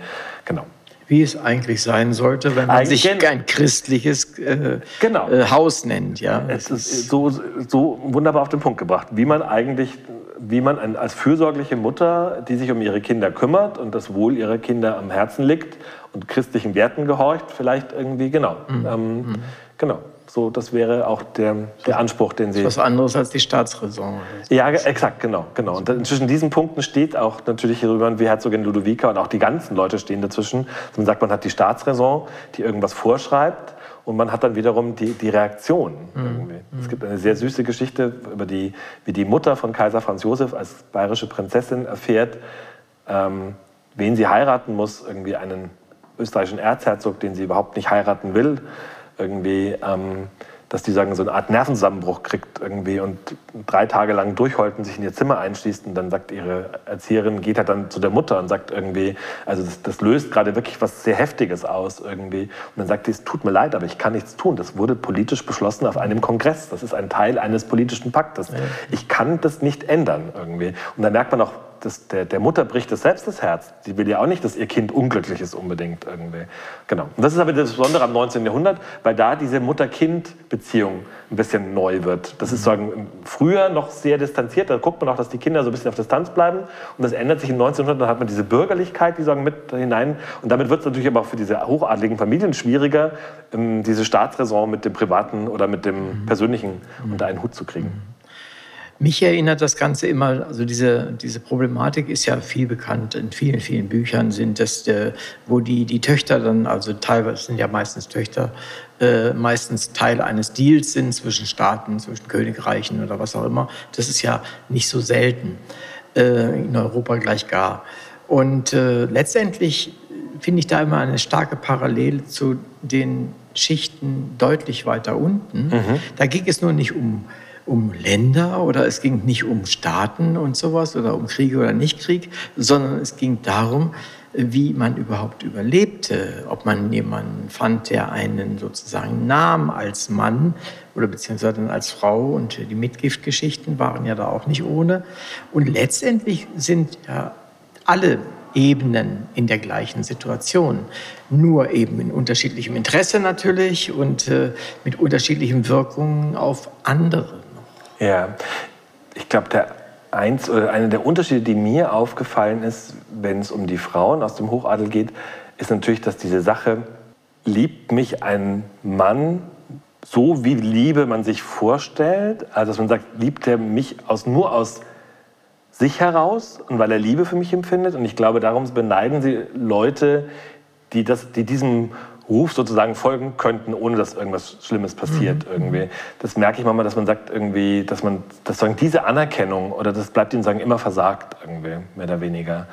Ähm, ja, das gilt jetzt auch besonders natürlich auch für, für diese Generation. Vielleicht kann man das, ich weiß nicht, inwieweit man das irgendwie generalisieren kann. Ist mir nur aufgefallen, auch bei Sissi ist das ein Thema, dass das schon was Besonderes ist, dass so jemand aus sich heraus sozusagen und ohne irgendwelchen Selbstzweck außenrum einfach irgendwie, genau. Mhm. Der 70-71er Krieg, der ja sagen zwischen Frankreich und ähm, Deutschland, um es grob zu sagen, irgendwie tobt. Ihr Mann war ja Franzose. Genau, genau. Ähm, trennt natürlich die ganze Familie. Also, ähm, hu, das ist eine sehr komplizierte Frage, weil dazu muss man noch erklären, dass ihr Mann Franzose ist, aber ein exilierter Franzose. Das heißt, mhm. sagen diese Familie, zu der der Mann gehört, das sind die Bourbonen, die herrschten mal in Frankreich. Die fliegen 1848 aus Frankreich raus, müssen ins Exil gehen und hoffen dann, dass und danach kommt Napoleon III. Bonaparte. Ähm, die hoffen natürlich immer, dass dem, dass, dass, dass dem Napoleon Bonaparte irgendwas passiert und dass dieses neue Regime zusammenbricht. Mhm. Und sie hoffen halt immer darauf, dass sie wieder zurückkehren können, vor allem irgendwie in welcher Funktion dann auch immer. Dann kam die Revolution. Genau. Und dann ähm, ist natürlich so, dass der Krieg von 1870, 71 ihnen genau diese Möglichkeit bietet, dass nämlich mehr oder weniger Frankreich, dass, dass Napoleon III. abdankt, dass es kein Kaiserreich mehr ist, dass es zu einer Demokratie wird und diese Demokratie ermöglicht dieser ehemaligen Herrscherfamilie in gewissem Reglement auch wieder zurückzukehren. Bis die dann irgendwie das immer so weit ausreizen, dass es dann wieder zu Verbannungsdingern kommt. Das heißt allerdings, für Sophie Charlotte und Ferdinand bedeutet der 1870-71er Krieg eine Rückkehr nach Frankreich. Mhm. In erster Linie. Mhm, verstehe. Und Ferdinand kann äh, sich einen Herzenswunsch erfüllen und in die französische Armee eintreten und sagen, für sein was Sinnvolles mal tun und für sein Heimatland kämpfen. Ja. Ähm, und ähm, das bedeutet für Sophie, dass sie sagen, nach Frankreich umziehen in die Nähe von Paris und nach Vincennes. Mhm. Und genau, und dass damit ihr Leben in Frankreich sozusagen nicht beginnt, was vorher so eine Art Wanderleben in Europa ist. Mhm, verstehe. Genau. Und Fontane, spannend, dass du erwähnst, weil Fontane habe ich ja äh, zitiert in, in dem, in, ich habe sagen drei, drei kurze Ausschnitte aus literarischen Werken im 1900 vorangestellt. Und dann ist natürlich die Effi Briest mit dabei, weil ich mir dachte, ich hatte Effi Briest immer so gefürchtet als Schullektüre und wir haben es auch in der Schule nicht gelesen und ich habe es dann irgendwie auch freiwillig eigentlich ehrlich gesagt nicht gelesen und dann kam ich sagen ans Schreiben von Sophie Charlotte und irgendwie fiel mir dieses Buch in die Hand und dachte ich mir, du Depp, das musst du jetzt endlich mal lesen, jetzt passt es eigentlich wirklich irre. Und dann hat mich das natürlich total angesprungen, weil es in Fontane eigentlich genau diese, diese Geschichte mehr oder weniger auf einer anderen Ebene thematisiert, nicht genau in der Form, aber, der Themenkreis und wir wissen ja auch, dass die Fontane, dass Effi Briest sagen, ein historisches Vorbild mhm. hat. Und ich habe mir auch gedacht, eigentlich gehören genau Sophie Charlotte und das historische Vorbild für Effi Briest, die gehören so zu diesem selben Kreis an sozusagen irgendwie. Oder auch, ähm, wir könnten natürlich noch ähm, dazu nehmen, Madame Bovary mhm, genau. würde, würde mit dazu spielen. Anna Karenina ja, ist ja. irgendwie in dem, in dem Bereich mit angesiedelt irgendwie, genau. Ähm, ist aber auch die Bronte-Schwestern irgendwie ähm, Lieutenant of Wildfell Hall. Da ist es auch so, dass der, der, Roman geht eigentlich darum, dass eine Mutter mit Kind ihren Mann verlässt irgendwie. Mhm. Spielt noch in der Zeit, wo das in England eigentlich nicht erlaubt ist. Irgendwie sagen, die Frau begeht eine Straftat, indem sie sagen, mit ihrem Kind abhaut irgendwie. Also merkt man auch, wie sehr die, die Bronte-Schwestern da auch am Puls der Zeit waren und auch der, also was einfach auch gesellschaftlich diskutiert wurde oder auch Themen waren. Ja, ja, genau. Ich glaube, ein wichtiger Punkt äh, des Erfolges dieser Geschichten war auch das, was wir eben eingangs noch hatten oder vorhin noch hatten, nämlich die Parallelität, äh, nur eben mit anderen Beweggründen, dass Frauen eben sich sich äh, extrem unterordnen mussten, mhm. das eine, und gleichzeitig aber auch Ausbrüche gab, ja. äh, die dann aber auch meistens sehr tragisch geändert hat, äh, geendet haben. Und es gab keine wirklichen Lösungen dafür. Ja, vor allem, also ähm, ganz zu Beginn wollte ich eigentlich ein Buch schreiben, in dem so viele Leute nur ein Teil gewesen wäre, weil ich eigentlich über mehrere Fälle irgendwie, das sagen Frauen aus dem Hochadel mhm. ähm, in der Psychiatrie äh, irgendwie eingesperrt, mhm. irgendwie. Also im Endeffekt bringt man sie ja, sagen, man zieht sie ja aus der Gesellschaft raus. Ja, irgendwie. Und ähm, es gibt nach so viele Leute noch einen heftigeren Fall, das ist irgendwie Luise von Belgien. Ähm, die treibt es allerdings auch recht bunt, muss man sagen. Also die reizt ihren Mann, die reizt auch schon sehr schön aus irgendwie. Die kriegt es allerdings dann wirklich so schlimm zurück, dass die sagen, irgendwie von ihren beiden Familien verstoßen wird, in einem Sanatorium landet und dafür sechs Jahre landet irgendwie, bevor sie ihr ehemaliger Liebhaber wieder befreit. Ähm, und das ist auch gang und gäbe. Und das ist wieder Richard von Kraft-Ebing, der dieses Gutachten schreibt. Also man mhm. merkt einfach, welches, welche Routine sozusagen schon sich etabliert irgendwie in dieser wir, wir, nehmen die Psychiatrie und wenn wir noch Ludwig II. mit an Bord nehmen, dann haben wir noch jemanden, wo man sagt, da passiert was sehr ähnliches, dass man auch die Psychiatrie nimmt. Irgendwie, ich sage immer, Kinder, guckt euch dieses Bild an. Irgendwie, wer fährt nach Schloss Neuschwanstein und sagt dem König, sie sind abgesetzt? Das ist irgendwie kein Papst, das nee, ist kein anderer ist Fürst, das ist irgendwie kein Kaiser oder so irgendwas. Das ist ein Psychiater. Ja, irgendwie. Ja, genau. Der Leiter der Kreisirrenanstalt. Das ist, der sagt irgendwie, sie sind, ähm, ich habe ein Gutachten geschrieben, sie sind nicht regierungsfähig anymore.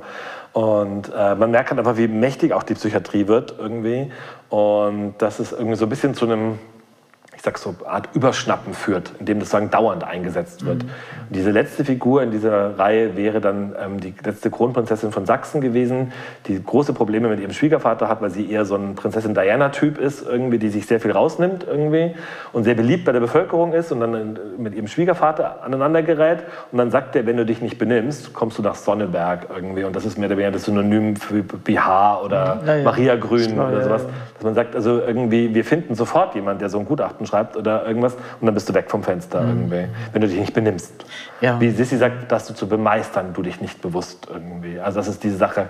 Also benimm dich deiner Rolle entsprechend. Ja, verstehe. Und die Männer haben dann ein sehr mächtiges Instrument neu an die Hand bekommen. Das ist mit dem neu an die Hand bekommen, das interessiert mich eigentlich auch ganz äh, sehr, sehr stark, weil es ist ja bis heute so, man kann ja, man kann ja kaum jemandem in unserer Gesellschaft, kann man ja kaum jemandem mehr Angst machen, als wenn man sagt, du wirst entmündigt. Mhm. Oder aber äh, oftmals alte Leute oder demente mhm. Menschen oder Menschen, die dahin gehen, mhm. äh, denen hängt immer dieses Damoklesschwert der Entmündigung mhm. äh, auf.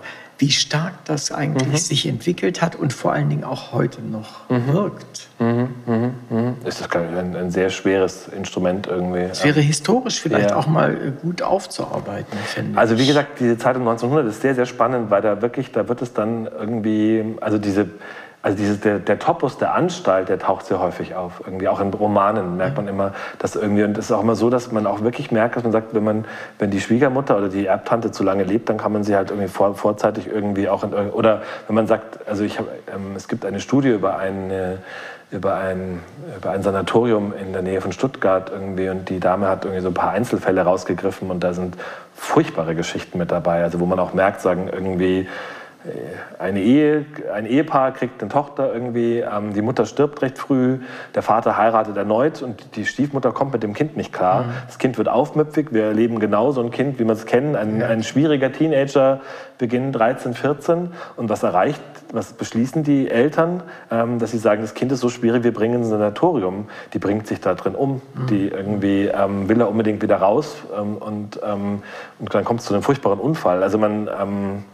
man merkt, also genau, das, also, das ist leider zu der damaligen Zeit beobachtbar, dass man sagt, man kann sozusagen Leute da mhm, hin, hin verschieben irgendwie und dann ähm, müssen, dann sind sie da sozusagen verwahrt, also wie so eine Art Verwahranstalt. Eine spezielle Problemlösung. Eine Pro genau, eine Problemlösung und für verschiedenste Probleme irgendwie. Mhm, und da ist Sophie Charlotte relativ früh, sagen eins der Beispiele, wo man sagt irgendwie, ähm, Genau, also vor allem aus diesen, wirklich aus diesen Herrscherfamilien, dass das passiert. Mhm. Also ich kann sagen, dass es in eine Studie gibt, die sich mit der Absetzung von Ludwig II. beschäftigt hat und die haben zum Beispiel auch verwandte Fälle gesucht. Und da mhm. bin ich zum ersten Mal auch auf Sophie Charlotte gekommen, weil ich mir dachte, wie, die waren verlobt, irgendwie passiert fast das Gleiche.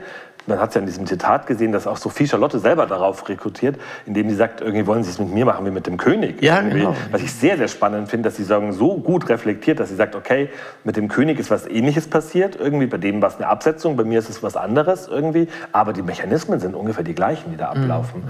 Und die haben auch versucht, sagen, Fälle aufzugreifen, wo sowas ähm, passiert. Ähm, es gibt immer wieder zum Beispiel, wenn man hat Herrscher, die halt nicht herrscherfähig sind, sozusagen ja, ja, irgendwie regierungsfähig. Im Osmanischen Reich gibt es das zum Beispiel mal. Aber auch in Baden haben wir einen Fall im 1900, wo jemand irgendwie abgesetzt wird, wo man im Nachhinein auch mal nie immer ganz, äh, oder auch zum Beispiel der Bruder von Ludwig II. Otto I. herrscht, der auch nie, weil er irgendwie psychisch mhm. dazu nicht in der Lage ist. Mhm. Es gibt irgendeinen, der hieß so und so, der Wahnsinnige zum Beispiel. Also, ich weiß Johanna, nicht mehr, wer. Johanna, Johanna, die meine ich aber jetzt nicht.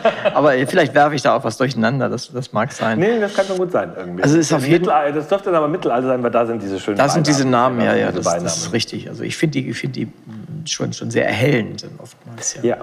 Also aber da interkulturell kann ich leider nichts dazu sagen. Ich versuche aber immer, ich habe sagen, wirklich sagen, die europäische Geschichte in 1900 immer wieder durchsucht nach ähm, Fällen, äh, es ist so, was sehr spannend war, dass ich ähm, in meinem Freundeskreis jemanden getroffen habe, irgendwie, ähm, die eine Vorfahrin hat, ähm, wo der Mann die Ehe, wo sie hatten sagen scheinbar einen Ehezwist und sie war eigentlich diejenige, die das Geld in die Familie gebracht hat. Und die haben sich ähm, wohl so weit gestritten, dass sie gesagt hat, irgendwie sie ist leidend, sie geht in ein Sanatorium. Und derweil hat der Mann dafür gesorgt, dass sie aus diesem Sanatorium nicht mehr rauskommt. Mhm. Ähm, der hat sagen, irgendwie mehrere Hebel in Bewegung gesetzt und dann haben die gesagt, irgendwie sie sind nicht ohne Grund hier irgendwie. Und auf einmal hatte sie sagen mehrere Gutachten. Die musste mehrere Jahre lang dagegen ankämpfen. Und die war aber so streitsam, dass die sich dann immer irgendwelche Verbündeten gesucht hat, irgendwelche Heilpraktiker oder und dass die auch mehrere Schriften verfasst hat, wo sie sagen festhält. Und da merkt man auch, dass das wahnsinnig kompliziert ist, wenn man mal in diesem System Sanatorium, ja. äh, psychiatrische Anstalt drinsteckt. Wenn man dagegen angeht und in Opposition geht, löst es immer aus, dass man sagen, mit denen aneinander gerät. Und das hilft natürlich meistens nicht, dass man irgendwie einer Lösung näher kommt. Irgendwie. Mhm. Man braucht meistens eigentlich jemand von außen, der einem hilft sozusagen. Ja. Und einen, oder man kommt gleich gar nicht in die Mühlen hinein, sozusagen. Das ist, es gibt sozusagen zwei Möglichkeiten. Entweder man wird gewaltsam hinausgeholt oder man mhm. kommt nicht in die Mühlen mhm. hinein. Oder eine, eine Fachkompetenz kommt vielleicht, die einen da irgendwie raus mhm. ja. Wenn man äh, ihre Danksagungen liest, das mhm. tue ich eigentlich immer bei Büchern, ja. ähm, da stellt, ist mir aufgefallen, dass sie ihrer Mutter danken, das tun recht, relativ recht viele, die den Eltern danken in irgendeiner Weise. Das ist nichts Außergewöhnliches. Aber sie danken für eine wirkliche Zusammenarbeit. Ja. Und das ist schon etwas Besonderes. Ja, das ist was sehr Besonderes, ja. Was, was meinen Sie damit? meine Mutter ist historisch sehr interessiert. Ich würde sagen, meine Mutter ist auch zum Teil, hat mich auch diesen Weg des Historikers nicht gehen lassen, aber sie hat auf alle Fälle mit dem Interesse, das sie hat, irgendwie ähm, auch meine Großmutter irgendwie ähm, geebnet. Ähm, meine Mutter ist sehr, sehr interessiert ähm, an geschichtlichen Zusammenhängen und ist irgendwie für ihr Alter ähm, sehr, sehr fit. Und ähm, die Zusammenarbeit bestand darin, dass meine Mutter Französischlehrerin war, ich in der Schule nicht Französisch hatte, mein Französisch rudimentärst ist ähm, und meine Mutter ähm, mir die ganzen Briefe, die ich gefunden habe, über die wir jetzt doch nicht gesprochen haben bisher, ja, übersetzt hat. Können wir aber noch nachholen. Können wir noch machen, genau. Ähm, also das heißt, meine Mutter war wirklich eine riesengroße Hilfe bei mir, für mich. Und gleichzeitig war es wiederum sehr, sehr besonders, weil ich hatte ja schon kurz erzählt, dass mein Vater gestorben ist oder ähm, als sagen, diese Idee mit dem Buch kam und dass das Buch sagen, seinen Anlauf nahm.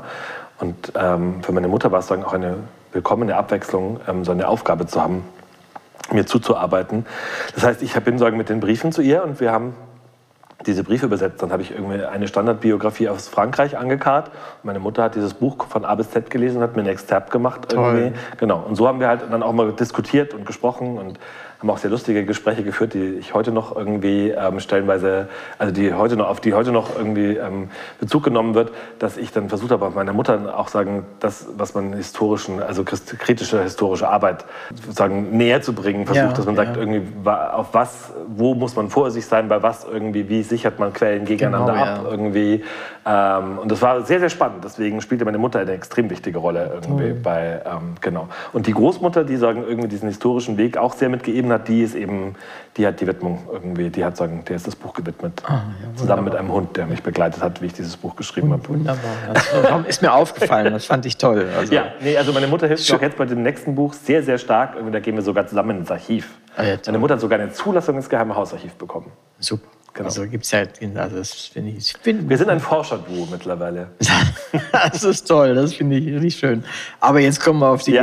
gefundenen Briefe. Ja, Ganz in Kürze. Also es war, was das wirklich Besondere war, war, dass ähm, es gibt zu Sophie Charlotte nicht sehr viele Quellen. Also wenn man in die Archive geht und versucht, Material von ihr zu finden, ist es echt wirklich schwierig.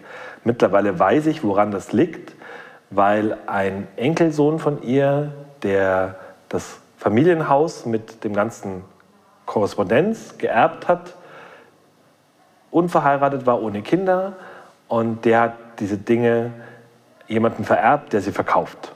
das heißt, so der ganze Nachlass von Sophie Charlotte oder der größte Teil des Nachlasses ist sozusagen in aller Herren Länder, in aller Windesrichtungen zerstreut, weil das wurde alles verkauft. Mhm. Das ist natürlich der Albtraum eines Historikers. Irgendwie. Das Ganze sollte natürlich in einem Archiv ruhen, wo man es erschließen kann. Irgendwie äh, verkauft an verschiedenste Leute ist natürlich das, größte, das größtmögliche Desaster. Und das Irre ist, dass sagen einer von diesen Splittern, der da mal verkauft wurde, der Mann, dem, der das gekauft hat, hat genau zu der Zeit, wo ich dieses Buch geschrieben habe, beschlossen, das Material wieder zu verkaufen. Mhm. Hat zur Probe einen einzelnen Brief bei eBay eingesetzt, den ich dann gefunden habe, auch wo ich sage irgendwie bis heute, also vielen, vielen Dank dafür. Ähm, da bin ich mal wieder fast vom Stuhl gefallen, weil ich mir dachte, was macht bitte verdammt nochmal dieser Brief aus dem Jahre 1887 irgendwie bei eBay bitte irgendwie. Wie kann das sein? Aber ich habe die Angaben gelesen und gesagt, das muss echt sein irgendwie. Das, kann, das denkt sich keiner aus irgendwie. Ja. Und dann habe ich den Herrn angeschrieben. Der hat mir dann netterweise die, ähm, den Brief, also wir, ich habe den Brief dann erworben über eBay und über ihn. Und dann kam eine sehr mysteriöse Mitteilung. Er sagt, er legt dem Brief ähm, eine ähm, CD bei ähm, und er, er hätte noch mehr. Und dann habe ich mir gedacht, okay, bin mal gespannt. Dann habe ich irgendwie, die, wie das kam, habe ich sagen, diese CD in meinen Rechner eingelegt irgendwie. Und dann habe ich wieder eine Krise bekommen, weil ich dann gemerkt habe, dass der scheinbar mal einen Teil ihres Nachlasses gekauft hat. Und dann waren auf der CD Bilder von allen möglichen Dingen, also Briefen, äh, Sterbebillettchen, Rezepten, ähm, Notizen, äh, Postkarten, ähm, Bildern, Karte Visits, das sind sagen so kleine Visitenkarten von früher. Also wie gesagt, es war, das Ganze war verpackt in eine weißblaue Schatulle, in eine weißblaue Briefschatulle. Und ich bin in meiner Wohnung irgendwie im Kreis gelaufen. Der Hund, der bei dem Buch mit dabei war, saß in der Mitte. Ich bin um den Hund außen rumgelaufen. Hab irgendwie, dann habe ich was gemacht. Dann habe ich meine Mutter angerufen und habe gesagt, Mama, ich weiß nicht, was ich tun soll. Und dann meinte meine Mutter irgendwie, das, was du tun sollst, ist ziemlich klar. Das ist ein ziemlich deutlicher Hinweis. Ähm, du musst das kaufen. Irgendwie, du hast auch gerade das genügend Geld geerbt, um das zu kaufen, irgendwie tu, mach das. Mhm. Das ist meine Mutter sehr, sehr gut in solchen Dingen. Die gibt da sehr, kann da sehr klare Anweisungen geben. Und wir sind auch eine relativ spirituelle Familie irgendwie. Also es war einfach auch so, dass wir uns darauf einigen konnten, irgendwie, das ist nicht, das, das ist kein Zufall, dass das passiert. Mhm. Und es war auch so ungewöhnlich alles, wo ich mir dachte, irgendwie, okay, okay, okay, ich komme der Aufgabe nach, weil ich auch wirklich stellenweise daran gezweifelt habe, dass ich mir dachte, wie stark darf man sich überhaupt in so ein Leben von jemandem Verstorbenen einmischen. Wie gerne hätte ich denn das? Also würde ja, ich denn haben ja. wollen, dass in 100 Jahren mal jemand in meinen Tagebüchern stöbert und versucht, diese Geschichte irgendwas zu erzählen darüber irgendwie. Und dann dachte ich mir, mit diesem Fund war es wirklich so, ich mir dachte, das ist so ungewöhnlich, dass genau dieser Mann, und dann waren auch in dieser, in dieser Schatulle genau die Briefe drin, die mir gefehlt haben, um diese Geschichte weiterzuerzählen. An der Stelle, wo das größte Loch war. Super. Es gab ein Riesenloch in der Geschichte, wo ich mir dachte, verdammter Mist, irgendwie, was schreibe ich denn da jetzt? Ich da ist wirklich eine Lücke. Und ich müsste ich eigentlich sagen, hier wird spannend und ich kann nicht weitererzählen. Und anhand dieser Briefe habe ich dann wirklich so fünf, sechs Stützen bekommen, wo ich sage, okay, gut, jetzt ramme ich die mal in den Boden und anhand denen kann ich die Geschichte wenigstens weitererzählen. Genau. Und das habe ich dachte. Und das Lustige war dann, dass dieser Mann, wie er bei mir war, stellte sich erst mal heraus, dass er fast bei mir um die Ecke gewohnt hat. Ah, lieber Gott. Genau. Also, dass der innerhalb von fünf Minuten bei mir war, wo ich mir dachte, diese Briefe waren wirklich um die Ecke bei ja. mir.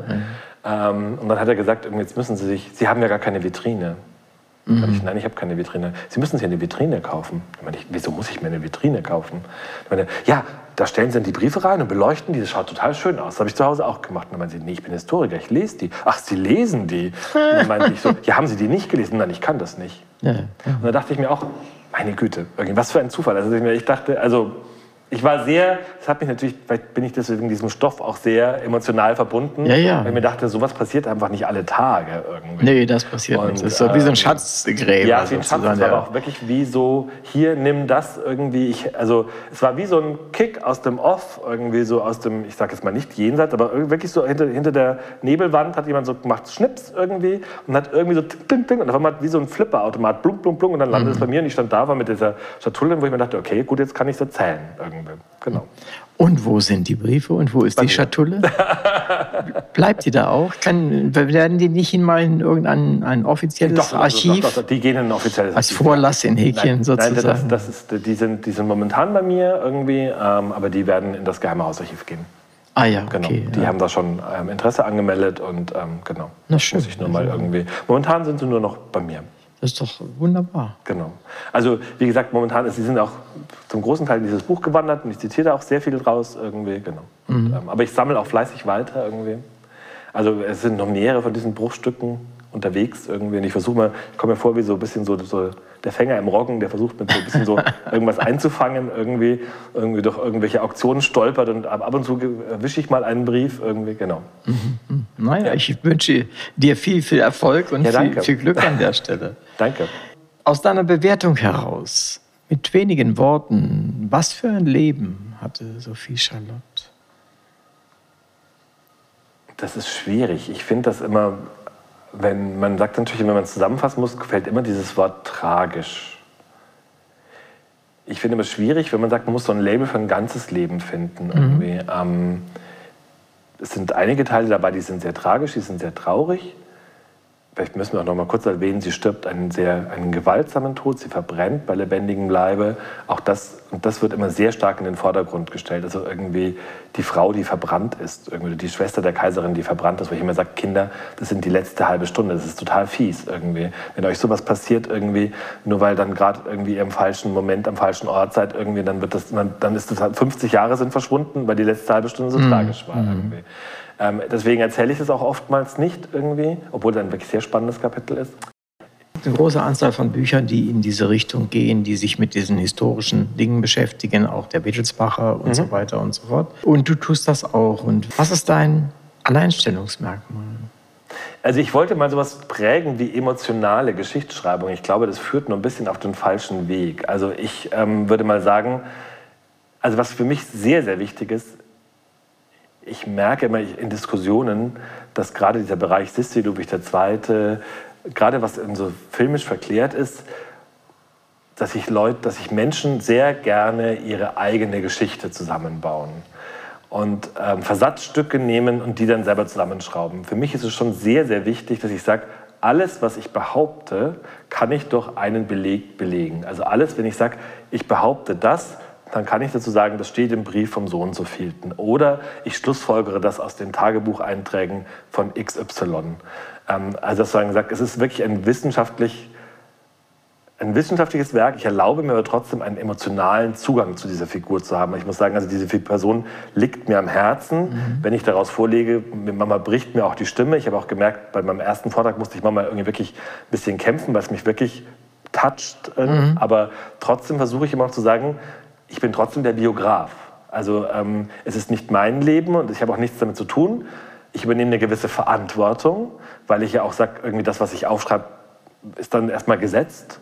Und deswegen sage ich, ich kann nur das behaupten, ähm, was ich auch wirklich finde. Das führt eben zu diesen lustigen Diskussionen mit meiner Mutter, die dann sagte irgendwie, ähm, warum schreibst du denn nicht das? Das ist doch total toll. Irgendwie. dann habe ich gesagt, ja, Mama, aber ja. wo steht das? In welchem Buch? Ja, in dem Buch von so und so. dann sagte das Buch von so und so halte ich nicht für zuverlässig. Da sind keine Quellen drin, mhm. das, da sind ganz viele Fehler drin. Dann nehmen wir nicht ein Stückchen aus dem Buch raus, weil es eben toll ist. Irgendwie. Das müssen wir irgendwo anders finden. Mhm. Wenn ich das in einer Quelle finde oder sage, das irgendwie steht bei der Valerie im Tagebuch genauso, dann können wir es nehmen irgendwie. Mhm. mhm. Und da bin ich sehr, sehr strikt sozusagen. Also eine emotionale Wissenschaftlichkeit irgendwie. Mhm. Oder eine, vielleicht auch eine wahrhaftige Erzählung. Ich versuche wirklich, dass ich sage, ich versuche diese Geschichte ein bisschen in eine andere Richtung zu bürsten. Dazu müsste man vielleicht noch sagen, dass ähm, meiner Ansicht nach die Frauen in der Geschichtsschreibung sehr oft sehr schlecht wegkommen. Mhm. Was einfach daran liegt, dass die Geschichtsschreibung wirklich sehr, sehr lang rein in Männerhand war. Und dass Männer manchmal irgendwie ziemlich gemein mit Frauenfiguren in der Geschichte umgehen, muss ich sagen. Irgendwie. Also wenn man guckt, was Herzogin Ludovica alles an fiesen Kommentaren über sich ergehen lassen musste, irgendwie, wo ich sage irgendwie, und woher nehmt ihr das irgendwie? Das ist überhaupt mhm. nicht belegt irgendwie. Und dann sagt man, weil es halt so war, so ungefähr. Ja, ja. Ähm, das ist mir immer noch wichtig zu sagen irgendwie und deswegen auch da vielleicht die Geschichte ein bisschen irgendwie aus einer anderen Perspektive zu erzählen, aber auch wirklich gut abgesichert, dass ich sage, ich erzähle euch jetzt nicht eine andere Erzählung, die ich mir einfach ausgedacht habe, sondern ich versuche zu sagen, lest halt einfach die Quellen und lest mhm. die vielleicht ein bisschen anders oder sucht auch bitte so lange, bis ihr eure Quellen gefunden habt. Sie sind nämlich alle da. Man mhm. muss halt nur ein bisschen suchen. Ein gutes Schlusswort an der Stelle. Liebe Hörerinnen und Hörer, heute sprach ich mit Christian Sepp über sein Buch Sophie Charlotte. Sie hieß Leidenschaftliche Schwester. Sophie Charlotte ist eine junge, schöne und kluge Frau. Ihre Schwester ist Kaiserin. Sie ist vorübergehend verlobt mit dem Märchenkönig Ludwig II. und scheint alles zu haben, was das Herz begehrt. Es kommt zu großen Verwicklungen und Schicksalsschlägen. In dieser Biografie wird das Leben der Herzogin beleuchtet und ihre Geschichte erzählt. Der Autor nimmt den Leser mit auf eine Reise durch das Leben von Sophie Charlotte. Er beschreibt ihre vorübergehende Verbindung zu Ludwig II., ihre verordnete spätere Ehe, ihre Versuche, sich von ihm zu lösen und vor allen Dingen auch die Konsequenzen, die sie dafür tragen muss. Der Konflikt zwischen ihren Wünschen und den Erwartungen der Gesellschaft wird auf eindrucksvolle Weise dargestellt. Doch das ist nicht alles. Der Autor lässt den Leser auch einen Blick auf die Einweisung ins Sanatorium, in das sie von einem Irrenarzt eingewiesen wird, miterleben. Dort erlebt sie ihre schlimmsten Tage. Der empathische Leser wird mitgerissen von der Dramatik und Spannung, die das Buch ausmachen. Ein Buch, das interessierte Leser begeistern wird. Es ist eine Geschichte, die berührt und fasziniert. Ein Leben voller Intrigen und Tragödien, das man nicht so schnell vergessen kann. Vieles den Autor betreffendes hat uns verstehen lassen, warum und wie er solche Bücher schreibt. Ich bedanke mich sehr für dieses interessante und schöne Gespräch, lieber Christian. Hören heißt dabei sein. Ich bin Uwe Kulnig und Sie hörten die 182. Folge der Sendung Hörbahn on Stage. Mein Gast heute war Christian Sepp. Herzlichen Dank, dass du heute hier im Pixel in unserem gläsernen Studio warst und dein Buch vorgestellt hast. Vielen Dank.